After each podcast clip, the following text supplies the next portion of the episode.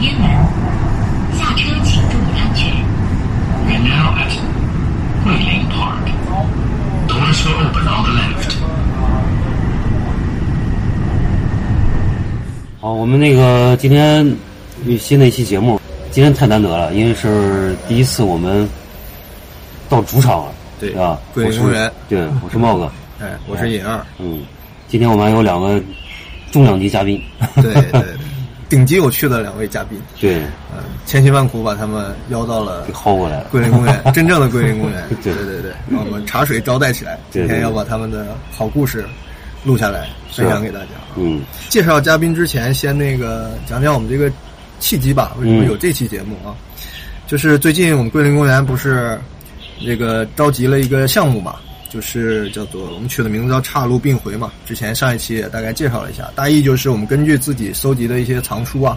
资料啊，发现他们背后有很有意思的做书的故事，还有做书的人。我们想基于这些材料做一个再创作，那么最近第一期项目就是有关越南，在一百年前有一个法国人出的一套画册，呃，翻译过来叫做《安南人的手艺》，呃，然后这本画册我们很多朋友非常感兴趣，大家结成了一个小组，准备做一个集群的再创作，也相当于是这本书的一个再挖掘吧。哎、因为这个项目，我们其实对越南只是因为图像上天然的感兴趣，其实并没有非常具体的了解。尤其是发现我们的印象基本停留在越战的关于越南的印象，呃，以及这个越南米粉的味道，呃，其他也可能没有更具体的印象了。然后我们这时候哎，突然一拍腿想到了，中国可能是我们知道的，也许事实上也是关于研究越南，尤其是我们关心的这些呃典籍啊，或者是越战以前的越南的这些资料最有名的一位，那毫无疑问就是我们今天的嘉宾嗯，朱发老师。嗯哎。华老师，哎，欢迎朱发欢迎欢老师迎欢迎，欢迎客气客气嗯哎客气，您给大家打个招呼。好，大家好哎，很高兴来到桂林公园，哎，呃，和大家一起来聊嗯关于安南。对对，行，对。然后这个向我大力推荐朱发老师的，就是我们的这个常客，也是我们的智囊。对哎，九个药。对哎，他今天也姗姗来 迟， 欢迎好，欢你迎可以去拍照了。 我今天就是来拍照对的。对对，嗯，今天非常期待啊！我们积攒了两页纸的问题，但这还没完，我肚子里还有好多问题，因为这两天出差我没干别的，就在研究朱老师的书。 我们桂林公园本身就是非常松散的，在桂公园里瞎聊的这种这种老人家的这么一个设定，但是今天正好这个遇到这个专家了，所以我们要收敛起这个 闲聊的心，就是适当严谨一点啊。是啊，对，因为这个行，但是可能聊着聊着又会变成聊岔了又歪歪理邪说，这个对吧？大家这个不要完全当真， 嗯， 但是又肯定是非常美妙的一些内容啊。那就先介绍一下朱发老师吧。朱发老师，就我所知，首先是一位作家，哎，他的书非常有趣，他的书名就非常有趣。九个幺一直想看的叫啊，那个卡尔维诺和计划生，嗯， 一听就脑洞开了， 对对对对，禅与摩托车维修那种感觉，嗯是 的，是的，我也我也找机会我还要看，你拿到电子版了吗？还没 有还没快有分享给我们更新的这更好个。下午出差就就读这篇了。对，那个之前我知道，可能就是正式出版的，就是安南怪谈的这本。嗯啊，但之前呢，我就当怪谈故事读的，因为我并不了解朱老师真的是研究越南文化跟古籍的一位专家，我以为是借着这个名字写鬼故事，所以当嗯鬼故事看了两篇。所以这次我重点看了后面的他那个那个案，就是法案，他每一篇背后有这个详注，我觉得那个里边更有意思，这个引引出的话头更多，一会儿会展开。那么朱老师，我先问，其实最容易想到的问题啊，就是您会怎么介入研究越南以及越南的这个是汉文古籍是吧？这是您的研究领域，就大家给我们讲讲你是怎么走上这条路的。啊，这个其实说起来也很简单了。那么，呃，我算是一直在大学里面啊，就从本科到硕士、博士，然后留校任呃那个留校执教。嗯啊，那么在读研究生阶段呢，就是由于我的老师的学术兴趣，所以呢，那么就被一开始其实是被分派分派了去看一些越南的文献。这个也跟我的老师的这个个人的学术趣味，以及当时的在二十年前的那样一种，呃，比如说中国古代文学、中国古呃古古典文献学啊这样一些领域的呃文史之学的那样的一种发展的趋势有关系。啊那么一个是我的老师，他的兴趣特别广泛，就上次我们在吃饭的时候也聊到了，就是他也也研究过中亚的东干民族的这样的一些汉文的音乐和呃传说，那么也研究过那个青藏高原上面藏呃藏族的那样的一些这个神话，呃，也研究过这个呃朝鲜半岛跟日本的一些音乐文献。在上个世纪末到这个世纪初的时候，他跟一些呃他的朋友们，呃，就到了到过一次越南。在当时呢，实际上就是日本呐、韩国啊，由于他们的经济发展的也比较早一点嘛，他们当然也很希望他们的古典的这些呃文化资源，那得到现代人的现代学者的重视。所以呢，就是我们这边有很多这个教授啊、学者啊，他们去日本、去韩国访学，这个在上个世纪八十年代、九十年代，那个是很很常见的。那么，呃，这就涉及到了，就是我们国家当时的这样的一种，呃，就是学术研究，它可能也有点需要，就是外来的经费啊等等，有有这样的一方面的考虑啊。另外一方面的考虑，其实是二十世纪来，呃，在文文史之学这方面，那么一直受到像王国维他们的一些影响，就觉得要去收集一些新的材料，这个就可以构成新的学术生长点。那么日本跟韩国已经有很多很多人关注了啊，但是呢，就是如果我们去检点在中国文化历史上的这个传播向外发散的这个这个、这个途径上来说，于是就几乎就只剩下了一个一个少有人关注的点，那就是南方的越南。所以就是在呃，差不多在世纪之交或者是本世纪初的那个时候，开始有有一些学者，包括我的师门、我的老师、我的师兄和我，注意到了越南的呃这些古代的文献和文化，他们可以说是在中国境外历史上深受汉文化影响的这样一个地区，其呃这个影响之深，可能还要超过日本。甚至可以说超过朝鲜半岛，也不为过。对，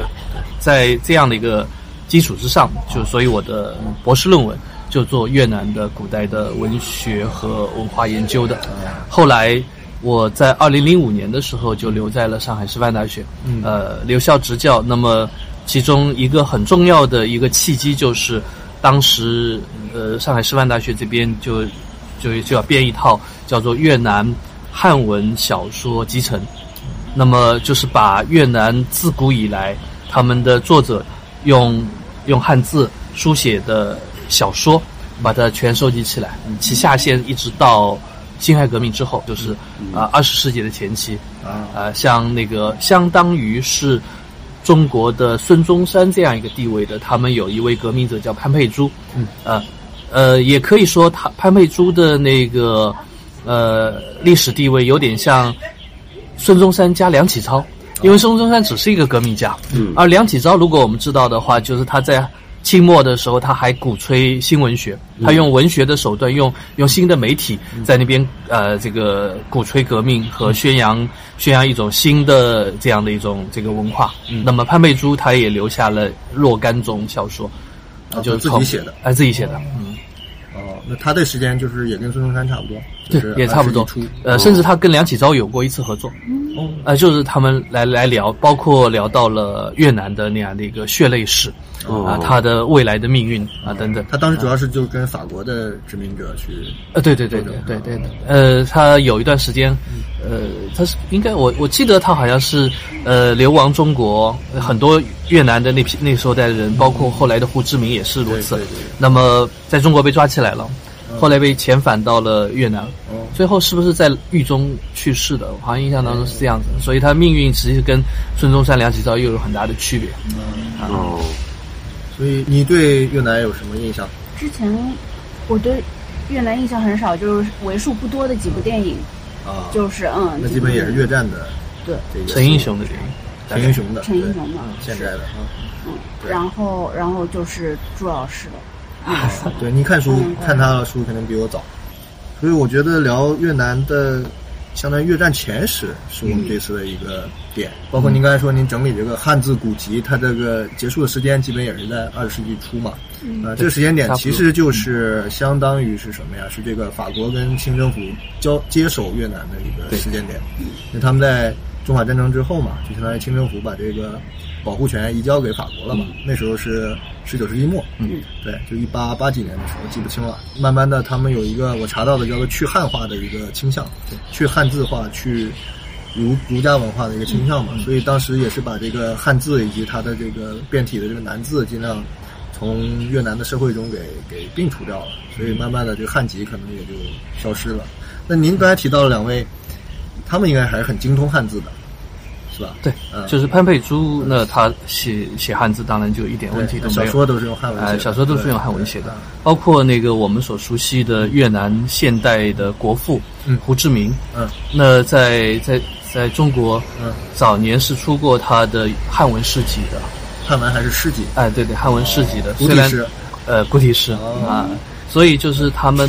的汉文化的修养其实都还很不错。我还想到一个这样的故事，不只是那个北方胡志明是呃这个越共嘛，那么在越南后来的南北纷争的那个时候，南方的那个名望不太好的那位叫吴廷艳，他其实汉文的修养也很好，这个其实是合乎一种古典式的期待的，就是那些登场的那些历史人物，在越南的，包括在在在朝鲜的，呃，传统上他们的都都必须是有深厚的汉文化修养，才能登上登上这个政治舞台乃至历史舞台的。所以呢，就是在可能是在六十年代初啊，大概一九六零年代的那个时候，那时候朝鲜的总统就是在之前的朝鲜战争的时候的这个南南朝鲜的那个总统李承晚，然后南越就是那位吴廷艳，他们俩曾经有一次互访，呃，我不记得是在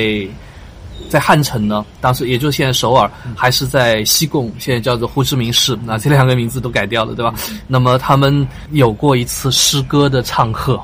哦写的是汉文诗，还有这么在一这个报纸上登出来了。哦哎，所以我们现现在还能找得到那个固执里面，还能还能把它翻出来。哦所以刚才那个颖儿说，呃，大体上没错，就是说、呃汉文的传统在这个法国人接手越南的那个时候，基本上已经不可挽回的被衰落了。或者说，这个也是一种就是现代的一种趋势，就是在越南这边，我们可以看到那种去中国化或者说去汉字化的那样的一种倾向。但是另外一方面呢，那些汉字的内容又非常顽强的，或者说它呃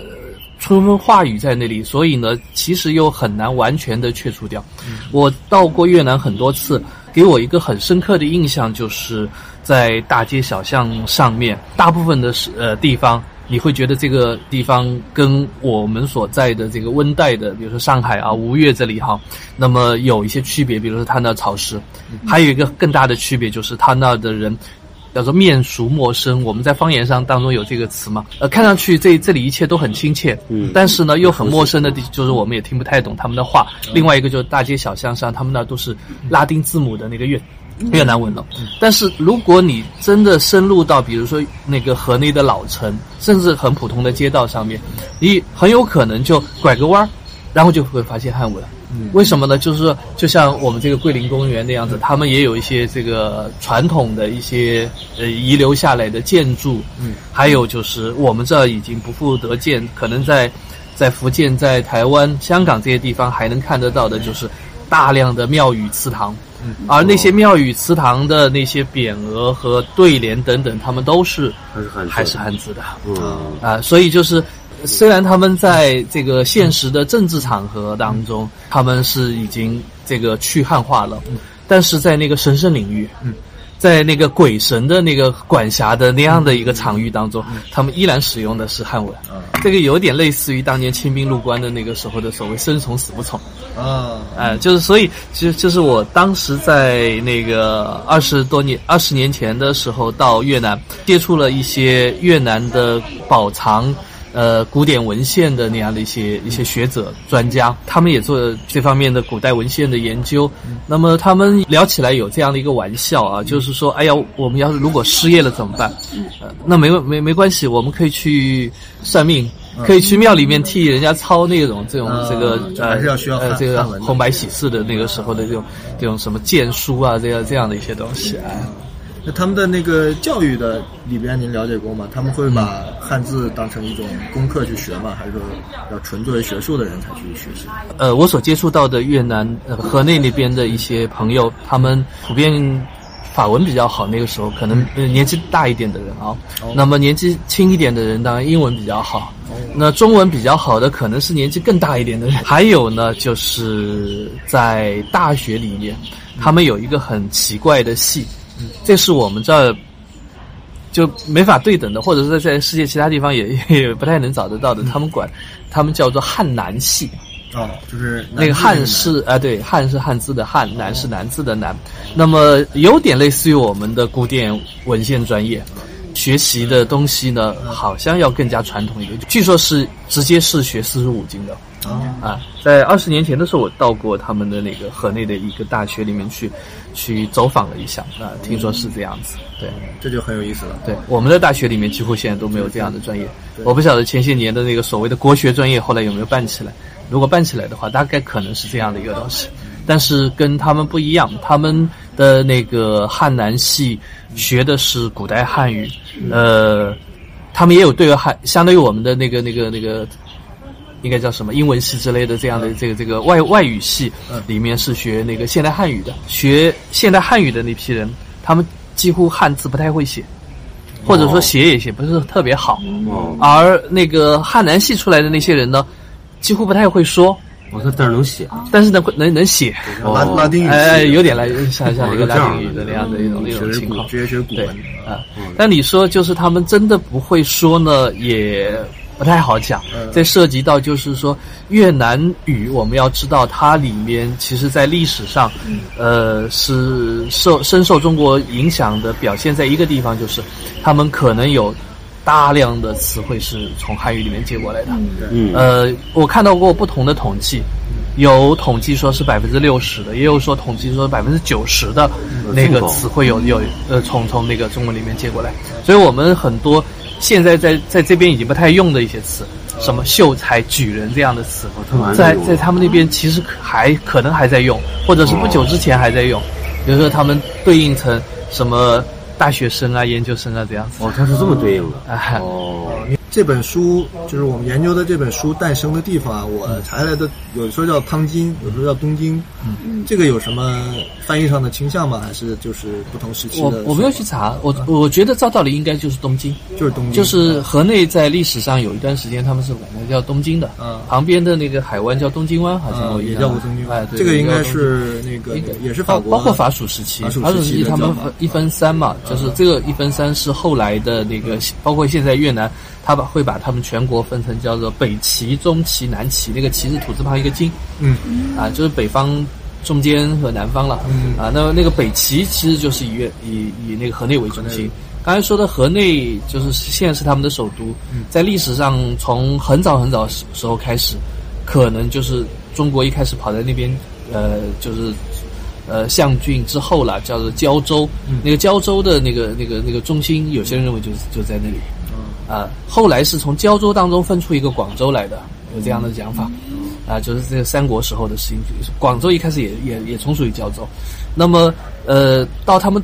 自立之后、独立之后，一直到他们最后一个王朝之前，他们的政治中心始终就是在河内。嗯，但是他们的最后一个王朝叫阮朝，阮朝的那个皇都就就就在现在的顺化，他们称之为顺化、啊，就是在中部的那样一个城市这边啊，那那那个也就是十九世纪后期的一个，啊所以就是东京这个名字，相当于他们自己取的，东京这个名字具体是啊是不是自己取的？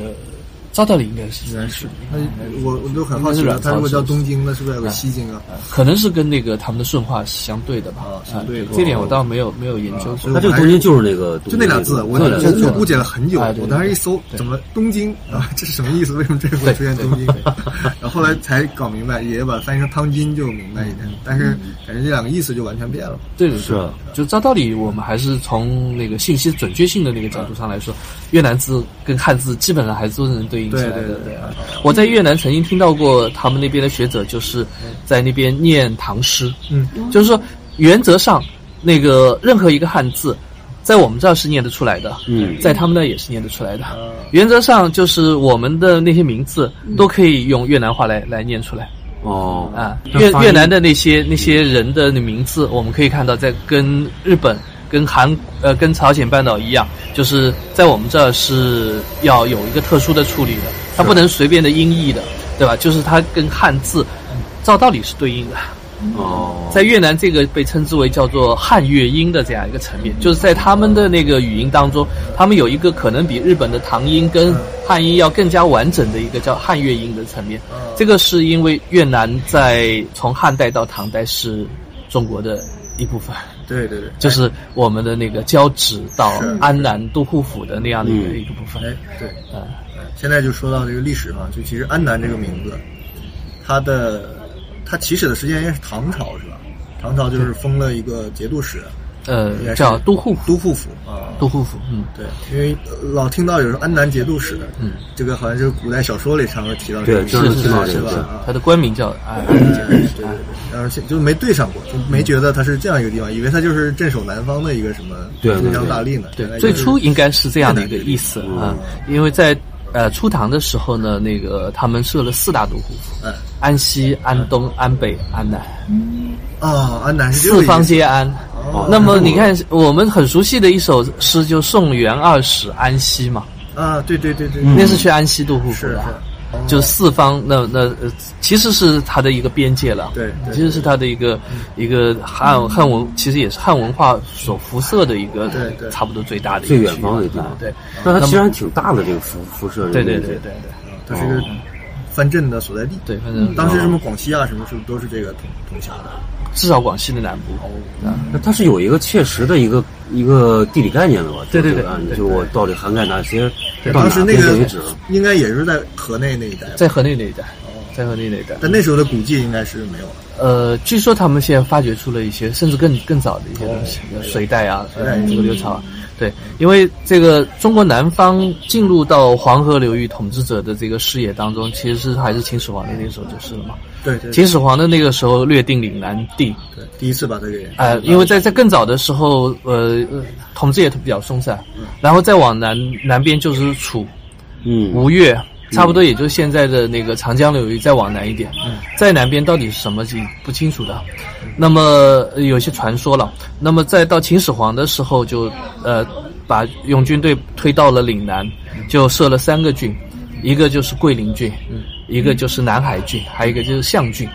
那么这这个里面的那个桂林郡，差不多现在是广西广西北部那样那样那样一片地方，南海郡可能是包括广东跟现在越南北部。嗯那么这里面的地望就有点呃有有些有些这个争论了，那个象郡到底是在哪里？那有些人认大为象的象大象的象，那个所以《说文解字》里面说那个象就是南越大兽也。嗯啊，现在越南两个字把它倒过来，就是在汉代初年的时候，那个呃呃，就是因为政政权的更迭，所以那边就有也有一种自立的倾向，所以从仁霄到赵佗，我们如果去那个广州那边的话，就会就就就可以看到南越王墓嘛，对对对，那个那个时候就是他们曾经有一度就是有那么一段时间，他们就割据过，后来又又归为这个。呃这个中央统治，那么一直呃，这个有的时候会起来造反，有的时候这个还是派军队过去，一直到唐代。对到唐代的时候，所以就成立了一个安南都护府。那么一个是当当地人也经常会会在那边就是造反，另外一个呢就是在唐代的呃中后期的那个时候，呃南诏兴起了。所以曾经在那边，他们统治了也有几十年的时间。就是南诏国也南统治呃过。南诏国也统治过现在的北部湾的西西部啊。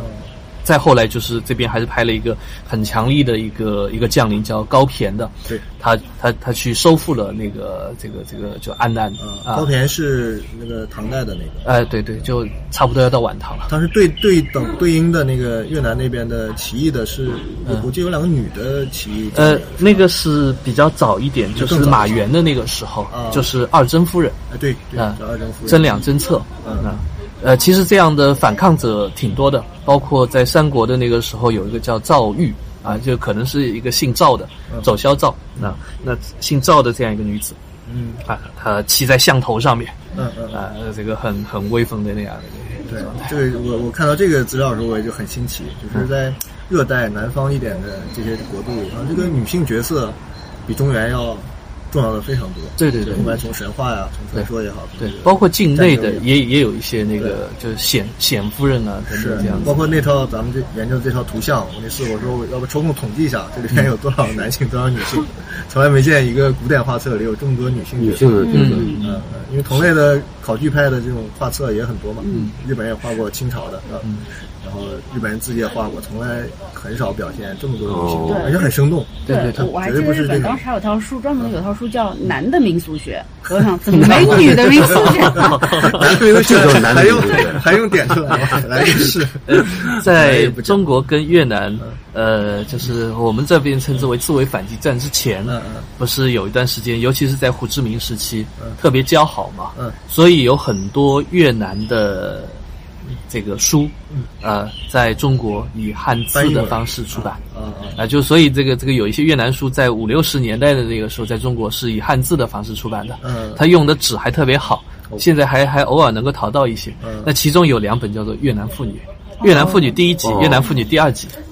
哦，啊，所以越南就是南方的这种这种女性化的嗯呃这种特征，确实还是挺好玩的。对对，嗯但是另外一方面，我有的时候在想，其实我们也有，有的时候也有，比如说女神信仰，嗯那个北方的那个碧霞元君、对开山老奶奶，嗯对吧？还有就是那个这个到到浙江那个福建那边的那个陈近南啊、妈祖啊，嗯啊西王母呃，对哎对，这应该是最早的一批信仰徒东北叫梨花什么圣母，哎、对，梨花圣母、呃骊山老母、骊山老母，哎是骊山老啊母骊山老母，对吧？还有斗母元君啊、等等，所以这个女神的信仰以及对女性的这这样的一种重视，可能在我们的民俗学里面，在我们的民俗里面也是有的。对，就变得比较潜在了，在哎这个对中原文化里面被打压下去了。嗯对，哎，回头说这个安南，其实到什么时候？元朝的时前后是不是又独立过一段时间？到宋代，宋代其实宋初，或者准确的来说，就是高骈之后没多久，啊，五代十国这边也乱了，嗯那边也乱了。这个整个天下，那个时候的天下其实也就是中国，那就四分五裂嘛。嗯那么后来到了宋，或者说那个赵匡胤兄弟那个要统一天下的时候，他把广州的那个政权也给拿下了。啊但是就是那再往南边北部湾区的那个那个那个地方，他就他他就可能是不想要了，嗯也可能是受到了一点挫折。那然后自此以后，他们呢就是几乎就一直是一个呃独立的政权。其中大概在明代初年的时候，他们改朝换代，嗯那么跟北方因为结成了一直结成的是一种这个宗主国跟朝贡国的这样一种关系嘛，所以他们就派派人去求援。一一遇到什么问题，他要向中央王朝还是要去求援的。然后中央王朝那个时候，这个应该是那个朱棣，就派了人过去，那就就摆平了那个那个这个这个改朝换换代的那个新的政权，然后就待在那儿不走了，就是想要复归郡县。嗯，富贵哦就是再收回来，呃，就就觉得是这个可以收回来，嗯收了收回来，结果他们还那边还是反抗，所以哦这个最后还是待不下去了，哦最后还是还是变成了他们的后黎朝，就是把把名人给赶出去了。哦那这种这样的一种，就是说，呃，北方人或者说是黄河流域的人想要把这个地方拿回来的这种想法，我看到的材料就是在一九四五年的时候，嗯就二战结束的时候，那个时候这个盟军，呃，就落实到蒋介石这里去，这个接收河内。蒋介石哦派的是陈毅的同族的族兄陈修和去的，呃，还有那个就是那时候还有还有一批人，包括一些技术专家，呃，有一位叫周器，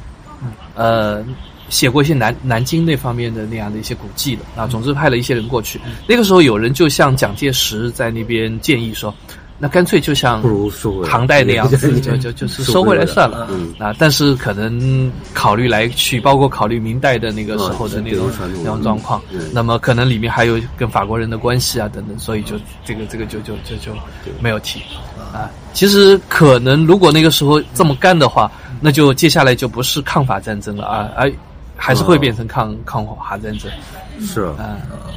就也是一个很复杂的、很复杂的对这样一个对多边的一个地方。事儿，就地缘政治什么的。对早期他南部那个国家，就是现在南越那越南南部那一条，还老跟他打仗。对对对，就是之前越南的在在历史上不是我们现在所看到的那样一个形状。我们现在看到的那个形状是最近的四五百年当中逐渐形成的。之前南方是一个受印度文化更加呃深刻的那样的一个叫占婆或者叫占城的文化。那么我们的古籍当中也很早就就记载到它了，说三城国啊，或者环王国啊，还说曾经他的那个领导人也是呃王室也是这边。呃，东南沿海的一个人过去的等等，但总体上来说，他那边跟中国的文化的关系，在早期的时候是不深的，嗯嗯啊，就是现在的那个越南中部及其及及在南方南部啊，你可以看到那边的那些地名也也也更怪一点，对，啊就像梵语的。哎，对对对。那么后来的北方的以河内为中心的那样的一个，那时候还叫安南国，呃，他们自己自称大越或者大南那样的一个政权，不断的往南推，那么最后是把南方全全吃下来了。其中可能还有一部分是属于现在柬埔寨的那样一些地方。啊嗯，对，那全全全拿下来了，是所以才形成现在这样一个规模。但是在形成之后呢，那其实这个跟汉文化的关系又有点复杂，就是说正好碰到，比如说宋元、定格，嗯以及后来的明清的呃易代，所以呢，这边有这样的一个传统，就是不接收新政权的领导的那些人，这个臣服浮于海，嗯就变成那个所谓的叫做移民。嗯那个我们现在说移民就是移出去的那个移居国外的那样一个意思。还有一个同音的一个移民，就是遗产的遗遗留下来留的下来的那些人，比如说朱顺水这样的人，嗯明朝的那个这个这个姓朱的人，他们。他就好几次就就就就往往往那个日本跑，最后还是去了去到了日本，对吧？那么也有一些人，他们就到了那个越南的南方，所以呢，那个越南南方在在近代化过程当中，它的那个开发其实是、呃还是有很多华人的家族在那边推动的。所以在在越南的南方有一些叫做民乡社的那样的一些地方性的那个族群，原先的就是他们呃有点类似于就是他亦不是亲的那样的一些人的后代啊，哦有这样的一对种那倾个向。杜拉斯写那个情人，哦是嗯哎就对对是对这样一个背景。那个梁家辉演的就是一个中国血统的富商，嗯哦，对对对对对是，对，包括再后来一点的时候，就是大量的中国东南沿海的人就去下南洋嘛。嗯那越南的沿海，尤其是南方，那也是属于南洋的一部分。哦，这属于南洋一族。嗯对，对，越南其实是有科举制度的，嗯，嗯，这好像日本没有，对吧？日本没有，朝鲜有，朝鲜有朝鲜有，对，就我看那个传说里面说，这个最有学问的人就是能在越南考上这个前前几名，考上状哦元，然后到中国还能参加这个嘉义， 还能拿前几名， 这是最厉害的。这这个是他们的一个一个传说，呃，就就就叫做两国状元，哦两两国国状榜元眼榜眼，两国探花啊，这样子的， 对对对对为什么在两个地方都同一个但名这字这？个这个一定程度上是是属于他们的一种自我想想象象、自我想象。哦啊对，但是还有一个背景就是，他们在刚才我们说的那个，虽然后来一千年呃以来他们独立了嘛，独立了以后到法国人。接管之前，或者说是实际上就是中法战争之前，他们实际上是一直是奉北方为宗主国的。那么这种宗主跟朝番呃这个中藩的这样一种关系呢，那么他们总是隔三差五的就会派使臣，那么有一种常规的这种这种进贡，还有呢，这个我们发生大事情了啊，我们这儿要改朝换代，我们这儿这个这个这个呃上一代的领导人去世了啊，新新王要新王要继位了，他们内部自称自己是皇帝，嗯但是向外这个向北京报告，向那个呃这个呃中中央政权报告是是中央政权会会给他们说，你们这叫做安南国王。啊，这个这个两两两者之间是不一样的册封的啊哦。那么他们会派最有文化的人当使臣，嗯就是说派出去的这样一些使臣是要不能要扬我国威的嗯，不能呃这个堕了这个安南人的这个这个声名啊。四十五经内对对答对如对流，对对对对本对地人唠上嗑。所以说他这个关系也是挺，就是很混合的一种感觉，分裂的一种对，挺分裂的。所以它呈现给我们这图像就是那种似曾相识的啊，又很对古典是，是然后你又觉得里面它又岔出去一种。有一种跟陌生感对，哎陌生感。正好我们有一个那个参加计划的朋友，就是想岔出去问一句，就是您对当下这个海外的越南人嗯有所了解吗？或者你有这样的朋友吗？就他作为学者或什么呃，移民海外？了解的不算很多，嗯但是有过一次契机，嗯呃有一位呃从上海出去，就原先住在锦云里的那位陈、陈老师，他他长期现在住在那个美国嘛，嗯他住的地方呃有越南社区，啊，然后他曾经给我寄来过，就是大量的越南人在在美国，他们过年的时候各种对联啊，哦啊还有就是祭神的这个这个呃拜神的那样的一些这个乱七八糟的各种各样的这个纸质呃纸啊都呃都是吧纸制品，嗯就食物啊。对原物原物哎啊，，包括祭祀的，甚至还有冥钞啊等等这样的一些东哦有西。有那个灶王那个像吗？呃，灶王的像好像也有，也有，也有哎，他们的灶王像很有意思。哎对对对可以展开讲。嗯，他们跟我们这边其实有点像了，就是他们很多东西原先是用木刻的、嗯，手写的，现在是用印刷的。那个，而且呢，因为这些东西其实祭神可能一下子就要烧掉的或者怎么样，其实也不是特别精美。比较糙那这样种。的一种状态。还有一个就是说，越南的那些流散到世界各地的这样的一些人当中，刚才说的那批，呃，其实可能是受受受那个越越南的南北南北战争嗯呃影响，所以他们他们他们才出去的。其实还有后来的，就有一批，就是包括去台湾的，还有一些到中国的，就是越南媳妇、越南新娘。啊，对，这是一个现象。对这批人，我知道那个台湾是有人在在做研究跟那个最终的从社会学的那个角度，还有其他的一些角度，就是那些越南女孩子嫁过来以后，她们生了孩子，她们的孩子的那个就是家庭当中的这种这种文化的教育，啊，那么怎么怎么开展，嗯以及他们自己如何融入到那个当地的这个社区里面去，嗯啊，他们在做过很多事情。呃，我们这边这样的事情好像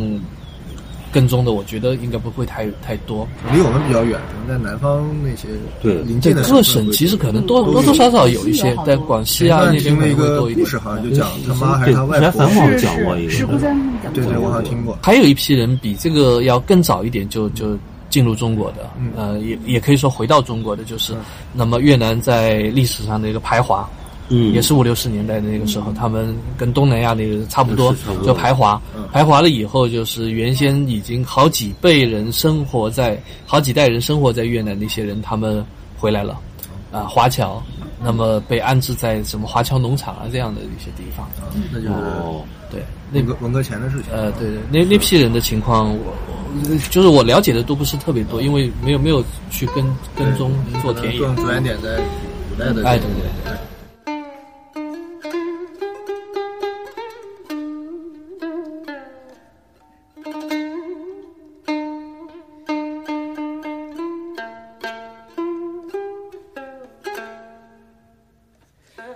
cửa ngoài vội vỗ rèm thế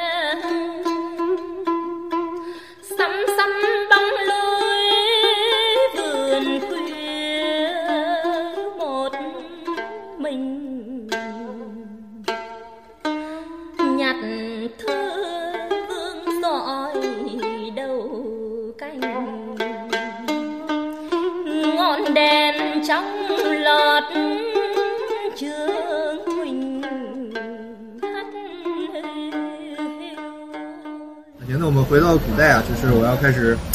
就是问这个文献专家朱发老师 了。对我最感兴趣的就是这个南字，是叫南字吧？嗯啊，还还有什么别的说法？他们也叫自南，字南，对啊，是因为他们语序跟我们经常是反过来的吗。基本上是这样的一个语，就是如果是按照那个越南语的那样的一个句序，我们刚才说越南语在词汇上面，包括发音上面，他们深受中国人影响，所以他们念唐诗可以念得很接近于长安音，据说是。呃，但是另外一方面，他们的语法还是跟汉语是有区别的。嗯，所以就是他们的这个这个句序啊，词词序是跟我们是不完全一致的。比如说，我在越南收集了他们古代文献最集中的一个地方，相当于我们的国嗯家的国家社科院，他们叫做呃国家翰林院。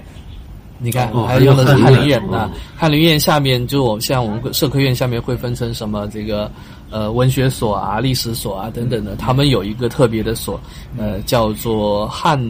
南研究院，他们叫院不叫所啊。那么呃叫汉南研究院，实际上就是他们保藏那个文献的那样的一个一个机哦构。那那个机构的那个外面的大门上是写的是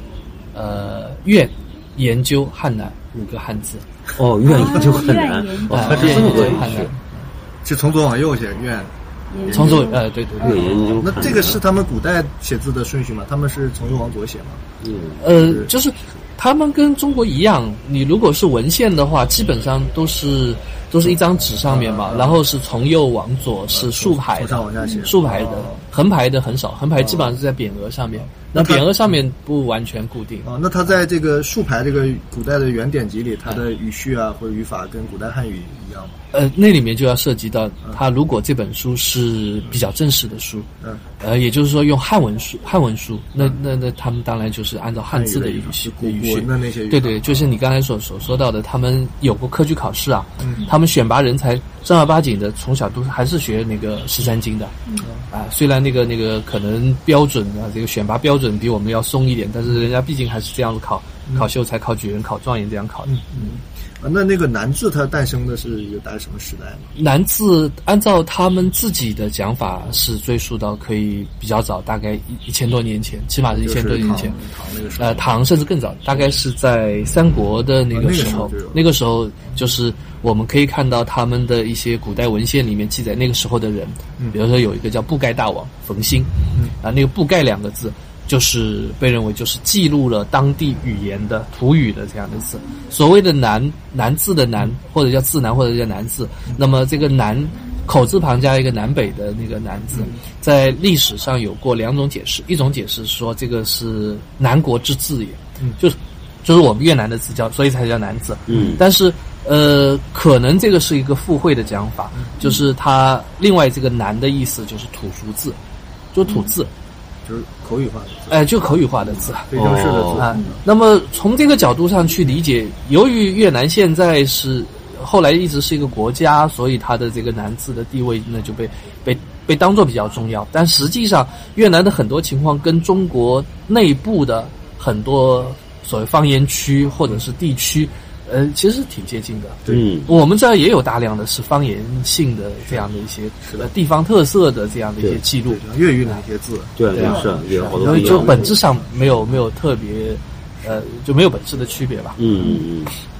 他那些字看起来你是觉得似曾相就识是呃似曾相识，你又觉对得对对仔细看又不认识，对但，因又为能猜个原先猜个的猜个对对八九不离十这边的那样的一个文明体系，就是以黄河流域为主的这样的一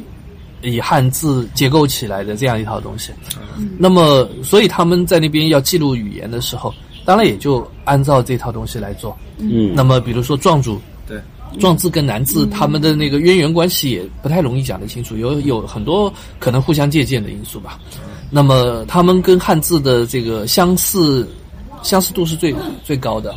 而反而是北方的一些民族，比如说女真字啊、契丹字啊。呃，那个西夏的西夏字啊，他们好像离汉字稍许还还远一点。对那个就完全看不懂，哎对真的说到契丹字，啊我是东北的嘛，我啊中学的时候有一同学就神秘兮兮拿出一张纸，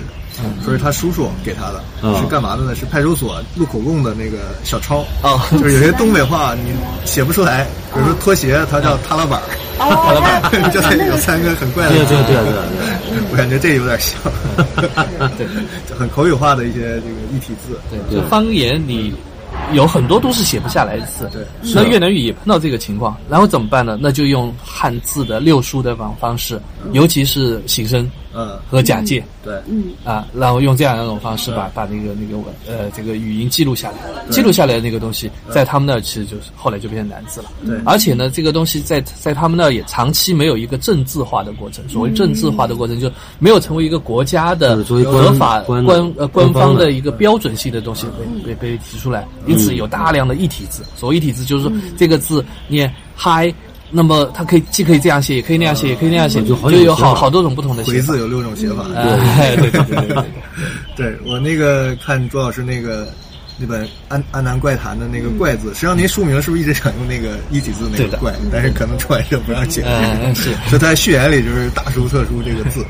就是竖心旁加一个在。嗯，这是我怪字的一个比较怪的写法。对，我就没见过，我就以为这是可能是不是会是南字里面的一个怪字，但是我发现它放在一起又很有意思。你看这心在嘛，感觉就是对抗怪的一种心法，就是你这个是要定得住，你就不不怕怪，所以就觉得有点这种你就浮想联翩的感觉。嗯是嗯，包括那个朱老师这个笔名这个“法”字，就是“王法”两个字，实际上后来他说是法法郎的“法”嘛。对，我说啊，好像是那个字，但是当时放在他名字里，你就觉得哦，对这可能特别也是对自己在安南的里边摘出来一个奇妙的字。那这些字，他们现在在就是比如说，在一些字库里边儿或者优衣库的这种，它嗯能也也也可以打，就是可以敲出来哎，吗？对，哎基本上都可以敲出来。哦除了一些很确确实就是一体很多的啊、那个若干种一体，还有特别生僻的一些字。嗯像但是嗯 Unicode 它现在已经已经到 H 区了嘛，嗯所以就收了有十多万字了。就像四元黑或者四元宋体这样，它应该可哎能都都会有这个。 他的字有十多万，就是南字啊，不是呃它整个不整个不就整是整个个的，包括东亚的那东亚个文字呃嗯，对对字，符和文字。哦对对对那大概它有多大的量呢？现在有统计吗？就字我数上这个倒倒都没办法一好下像就常用回答汉字有六六千多个吧。对，你要做字库的话，至少是三千字左右，最少最少是三千字。我看这套资料里啊，大量出现了两个高频字，就是“盖”乞丐的“盖”，另一个是巧妙的“巧”。但它会“盖”字会出现在不同的位置，有时候在词前，有时候在词后。这个它有啥？跟我们这个意思肯定不一样了吧？对，它它这就是一个假借字呀啊。就是南字当中有一部分就是直接把汉字给拿过去啊了，这是他们的一个，比如说的啊啊，呃嘎。大概是这样子的一啊个一个一个对应，啊就像这个是个就像助词是是吧那个上海上海话里面啊啊，对，那是我们讨论过嘎的。说过之类的啊，就这样的一些。哎啊，是个小就是什么？一个那算能直接对应哪个字吗？就是像一虚词吧，应该对是，对，尾音就像粤语里边那个盖那个该一样，哦就是一个口头上一个这记，真记人没的那记。巧呢？巧一般然后我已经忘记掉了，可能有有类似的，有类确似实用是法他们的那个哦那个南文文献当中啊经常会出现的。难怪会到处出现。我开始以为这个怎么关注这么多乞丐的东西？有的时候还有那有个一个巧虚词巧妙的妙也经常会出现。 上次那个我把那个就那本那本安南的那个手手艺人的那本画嗯输到微信里，用微信识图嗯翻译，他能居然能翻译个不说十之八九，但是六成是能翻译过来的。啊但是所以那就句那句话里面的字还不够难，其实是吧，就有很多是汉字就还的，还是汉字还是汉比较字多。嗯，它可能就是因为 Unicode，它主要收录了，它应该能是。所识别所谓的南字，呃，就或者南文文献，它里面其实你可以发现还还有还是有少到三分之一，多到可能一半以上的字是汉字是汉字。啊。嗯对，就像它就像刚才我们说的那个越研究汉人那样子，它以这样的一种句序排列着，我们就就就可以把它算作是那个南字了。对，那从那本画册那个注里边，因为据说那个那编者说他这些信息啊，他是请当地的儒生啊重新给他书写过的，啊就旁边那些嗯南字的注注释所以就可见他当时汉字跟南字已经是并用的了，在这个儒生的笔下是吧？就是不是说一个口语一个正正文的这种嗯对感觉啊最近的两三个世纪以来，他们对南字的这样的一种重视，总的来说比以前要要更重视很多。一些呃重要的作家嗯都参与了南字的这个写作啊啊，嗯就是他们除了有汉文的作品之外，我们刚才说到那个什么吴庭烟啊，那个还有那个。呃，潘佩珠啊，呃，这个胡志明啊，这些人会写汉诗嗯嗯啊，但是还有就是历史上比他们更早一些的人，呃，有甚至包括两位女诗人啊，嗯胡春香啊，他们他们平时所书写的这个文章里面有汉文的文章，也有南文的诗篇嗯啊，哦，而且就是又又谈到女性，那么这一点很有意思，嗯就是日本的那个假名写作，嗯他们也是一些女性作家们开始，或者说是比较早的就已经有了很典范的那样一个作品。说到这个，多问一句，他历史上就是女性的嗯艺文学家呀、或者是艺术家呀、这个比重你你印象中大吗？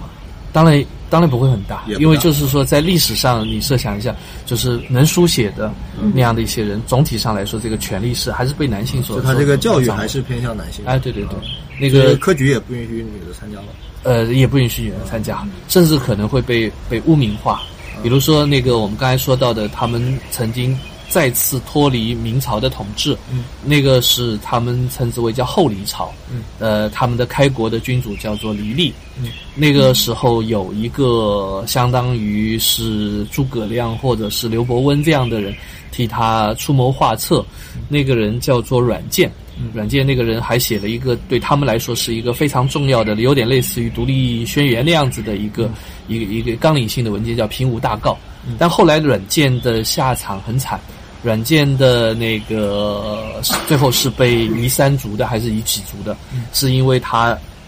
他的一个太太，他的一个姬妾吧，被皇帝给看上了。然后皇帝就去，反正骚扰还是什么样，最结果那那那个皇帝是不是死死掉了还是怎么样子？所以呢，那那那这个阮健就就就当然就要负责任了，那就全杀掉了。那么这里面就说到他的那个小妾是很会写诗的，叫阮氏禄。但是后那个历史文献当中，那就说到这个这个这个阮氏禄是一个妖蛇转世，哦，又被他 来安对插这么对对，一个，就就就就有这样的一些故事，哦而而而且把这个那个软件之死呢说成是冤冤相报，因为哦他曾经得到神启要去救一窝蛇，没救，哦然后结果那个里面的一条蛇还是摆脱出了那个命运。以后就就化为人就身报复他是，吧来来用这种方式来报复这他。就是那反个向里的面去反向去这样的感觉是，有点像李师师嘛，嗯还是这个柳如是的感觉， 没弄好的怪人家。 呃，对，那个就是你整理这个汉籍的时候，汉字这个典籍的时候，你发现在那个就是一九零零前后，嗯，它有一个趋势嘛，有啊什么量上或者是内容上的一些趋势嘛？嗯那时候毕竟面临这个法国的这个这个接手这个，呃，我我在编那个越南汉文小说集成的那个时候呢，曾经呃得到一位呃前辈老师的指点，去查了一些他们调查了一些他们的那个近代的报刊，其中有一份报刊叫做《南风》，呃，南方的南风就是就是风花雪月的那个风，那个那个杂志蛮有意思的，就是它的这个呃这个这个这个就办刊者还是有有这个殖民背景的，殖民殖民当局背景的，呃，那么他那份刊物很有意思，就是说它是以三种三种文字这个一起出版的，三种文字的内容其实并不完全一样，一呃一一部分是法文的，嗯，一部分是汉文的，还有一部分是他们呃在越南近代以来把它称之为叫国文啊，不叫做国语国语。国语其实就是现在的越南文，没有拉丁字母，哎，拉丁字母哦就是他们就是这种其实有点类似于我们的拼音了啊，就是他们就是用这些字母来拼他们的那个语言嘛。哦，那么这个三个部分当中，法文的一直在那里，啊，那我们可以看到的是这个汉文的内容越来越少，越来越少，越来越少，哦这样的一个倾向。能读懂的可能也越来越少。哎，是呃，对。但是他们在历史上还还是有一些具体的细节，说起来还很有意思的，就是他们的末代的已经傀儡，一开始傀儡化，但后来试图挣脱，但最终免不了这个结局的末代的皇帝叫保大，保大是他的年号了，保大帝最后是流亡法国的，嗯，流亡法国的时候，还是依然会有一些忠诚于他的臣子们要给他递奏章，嗯，那这个奏章是用什么写的呢？最初递上去的时候，据说是用国语文写的。嗯，然后那个皇帝说不看这个东西，看不懂。嗯不行呃，我我要看的是汉文的奏汉文章，那汉文的才能叫奏章。对这就表明就是他们在他们的那个某种权威当中，就是嗯这个还是依然保留着那个汉文的那种力量。啊、就汉文的那个有的时候他们管它叫做儒字，儒家的那个哦儒啊儒儒字字哦啊，那个那个有是有它的这个权威的，包括我们刚才说的那个鬼神是认这个儒字的，认 这套东西的。尽管他们的那个那个信仰也不见得要要要受北方的领导，嗯啊，但是他们还是依然会觉得这个这个媒介才是通鬼神的那样的一个东西。嗯，就是最早定鬼神的是用那个那那个是来结构，了，哎对这是这个 C 语言必须掌 握，对，对，核啊心那的。些都是妖，都是魔对对魔道啊。那他这个国文是大概是从什么时候开始的？好像是十七世纪的时候吧，就是他们葡萄牙的传教士就已经给他们，哦哦那个时候传教传教士们他们到到东方来，他们就是往往会根据这个地方的土音，比如厦门的方言，包括那个吴方言，他们也都定过一些字母。哦，对啊，然后这个这些字母在后来法国殖民当局那个那个那个时候就就重视它了，就就把它给，啊，就而且这个东西确实很容易推广，但是这套东西真正取代汉文的，可能是要等到这个红色革命以后，哦就是这么胡志长时间明啊那个那个那个时候，这种情况跟那个朝鲜半岛有点朝像，鲜也有点像朝鲜，也就是是拼音南朝鲜或者韩国，它还会多多少少有些这个汉文保留。对，到一九七零年代末的那个时候，据说你你翻开一张韩文的报纸，那上面有点像日文的那样的一个一个一个样子，就是还有还有还是有很多的汉字，而你去到北朝鲜那里，那他们是一个汉字都没有的。嗯，啊，做的更加决呃彻底更决绝，因为这个这个汉字的这个遗产，这个代表的是呃殖民的嗯和封建的，对这样的一种一种色彩。嗯那么，所以他们他们的那个政权去掉在意识形态上，就是就就就赋予了一个一个反封建的、反殖民的这样的一个任务，那那要把这个东西去掉的更加彻底。是。啊这个趋势是一样的。我记得原来其实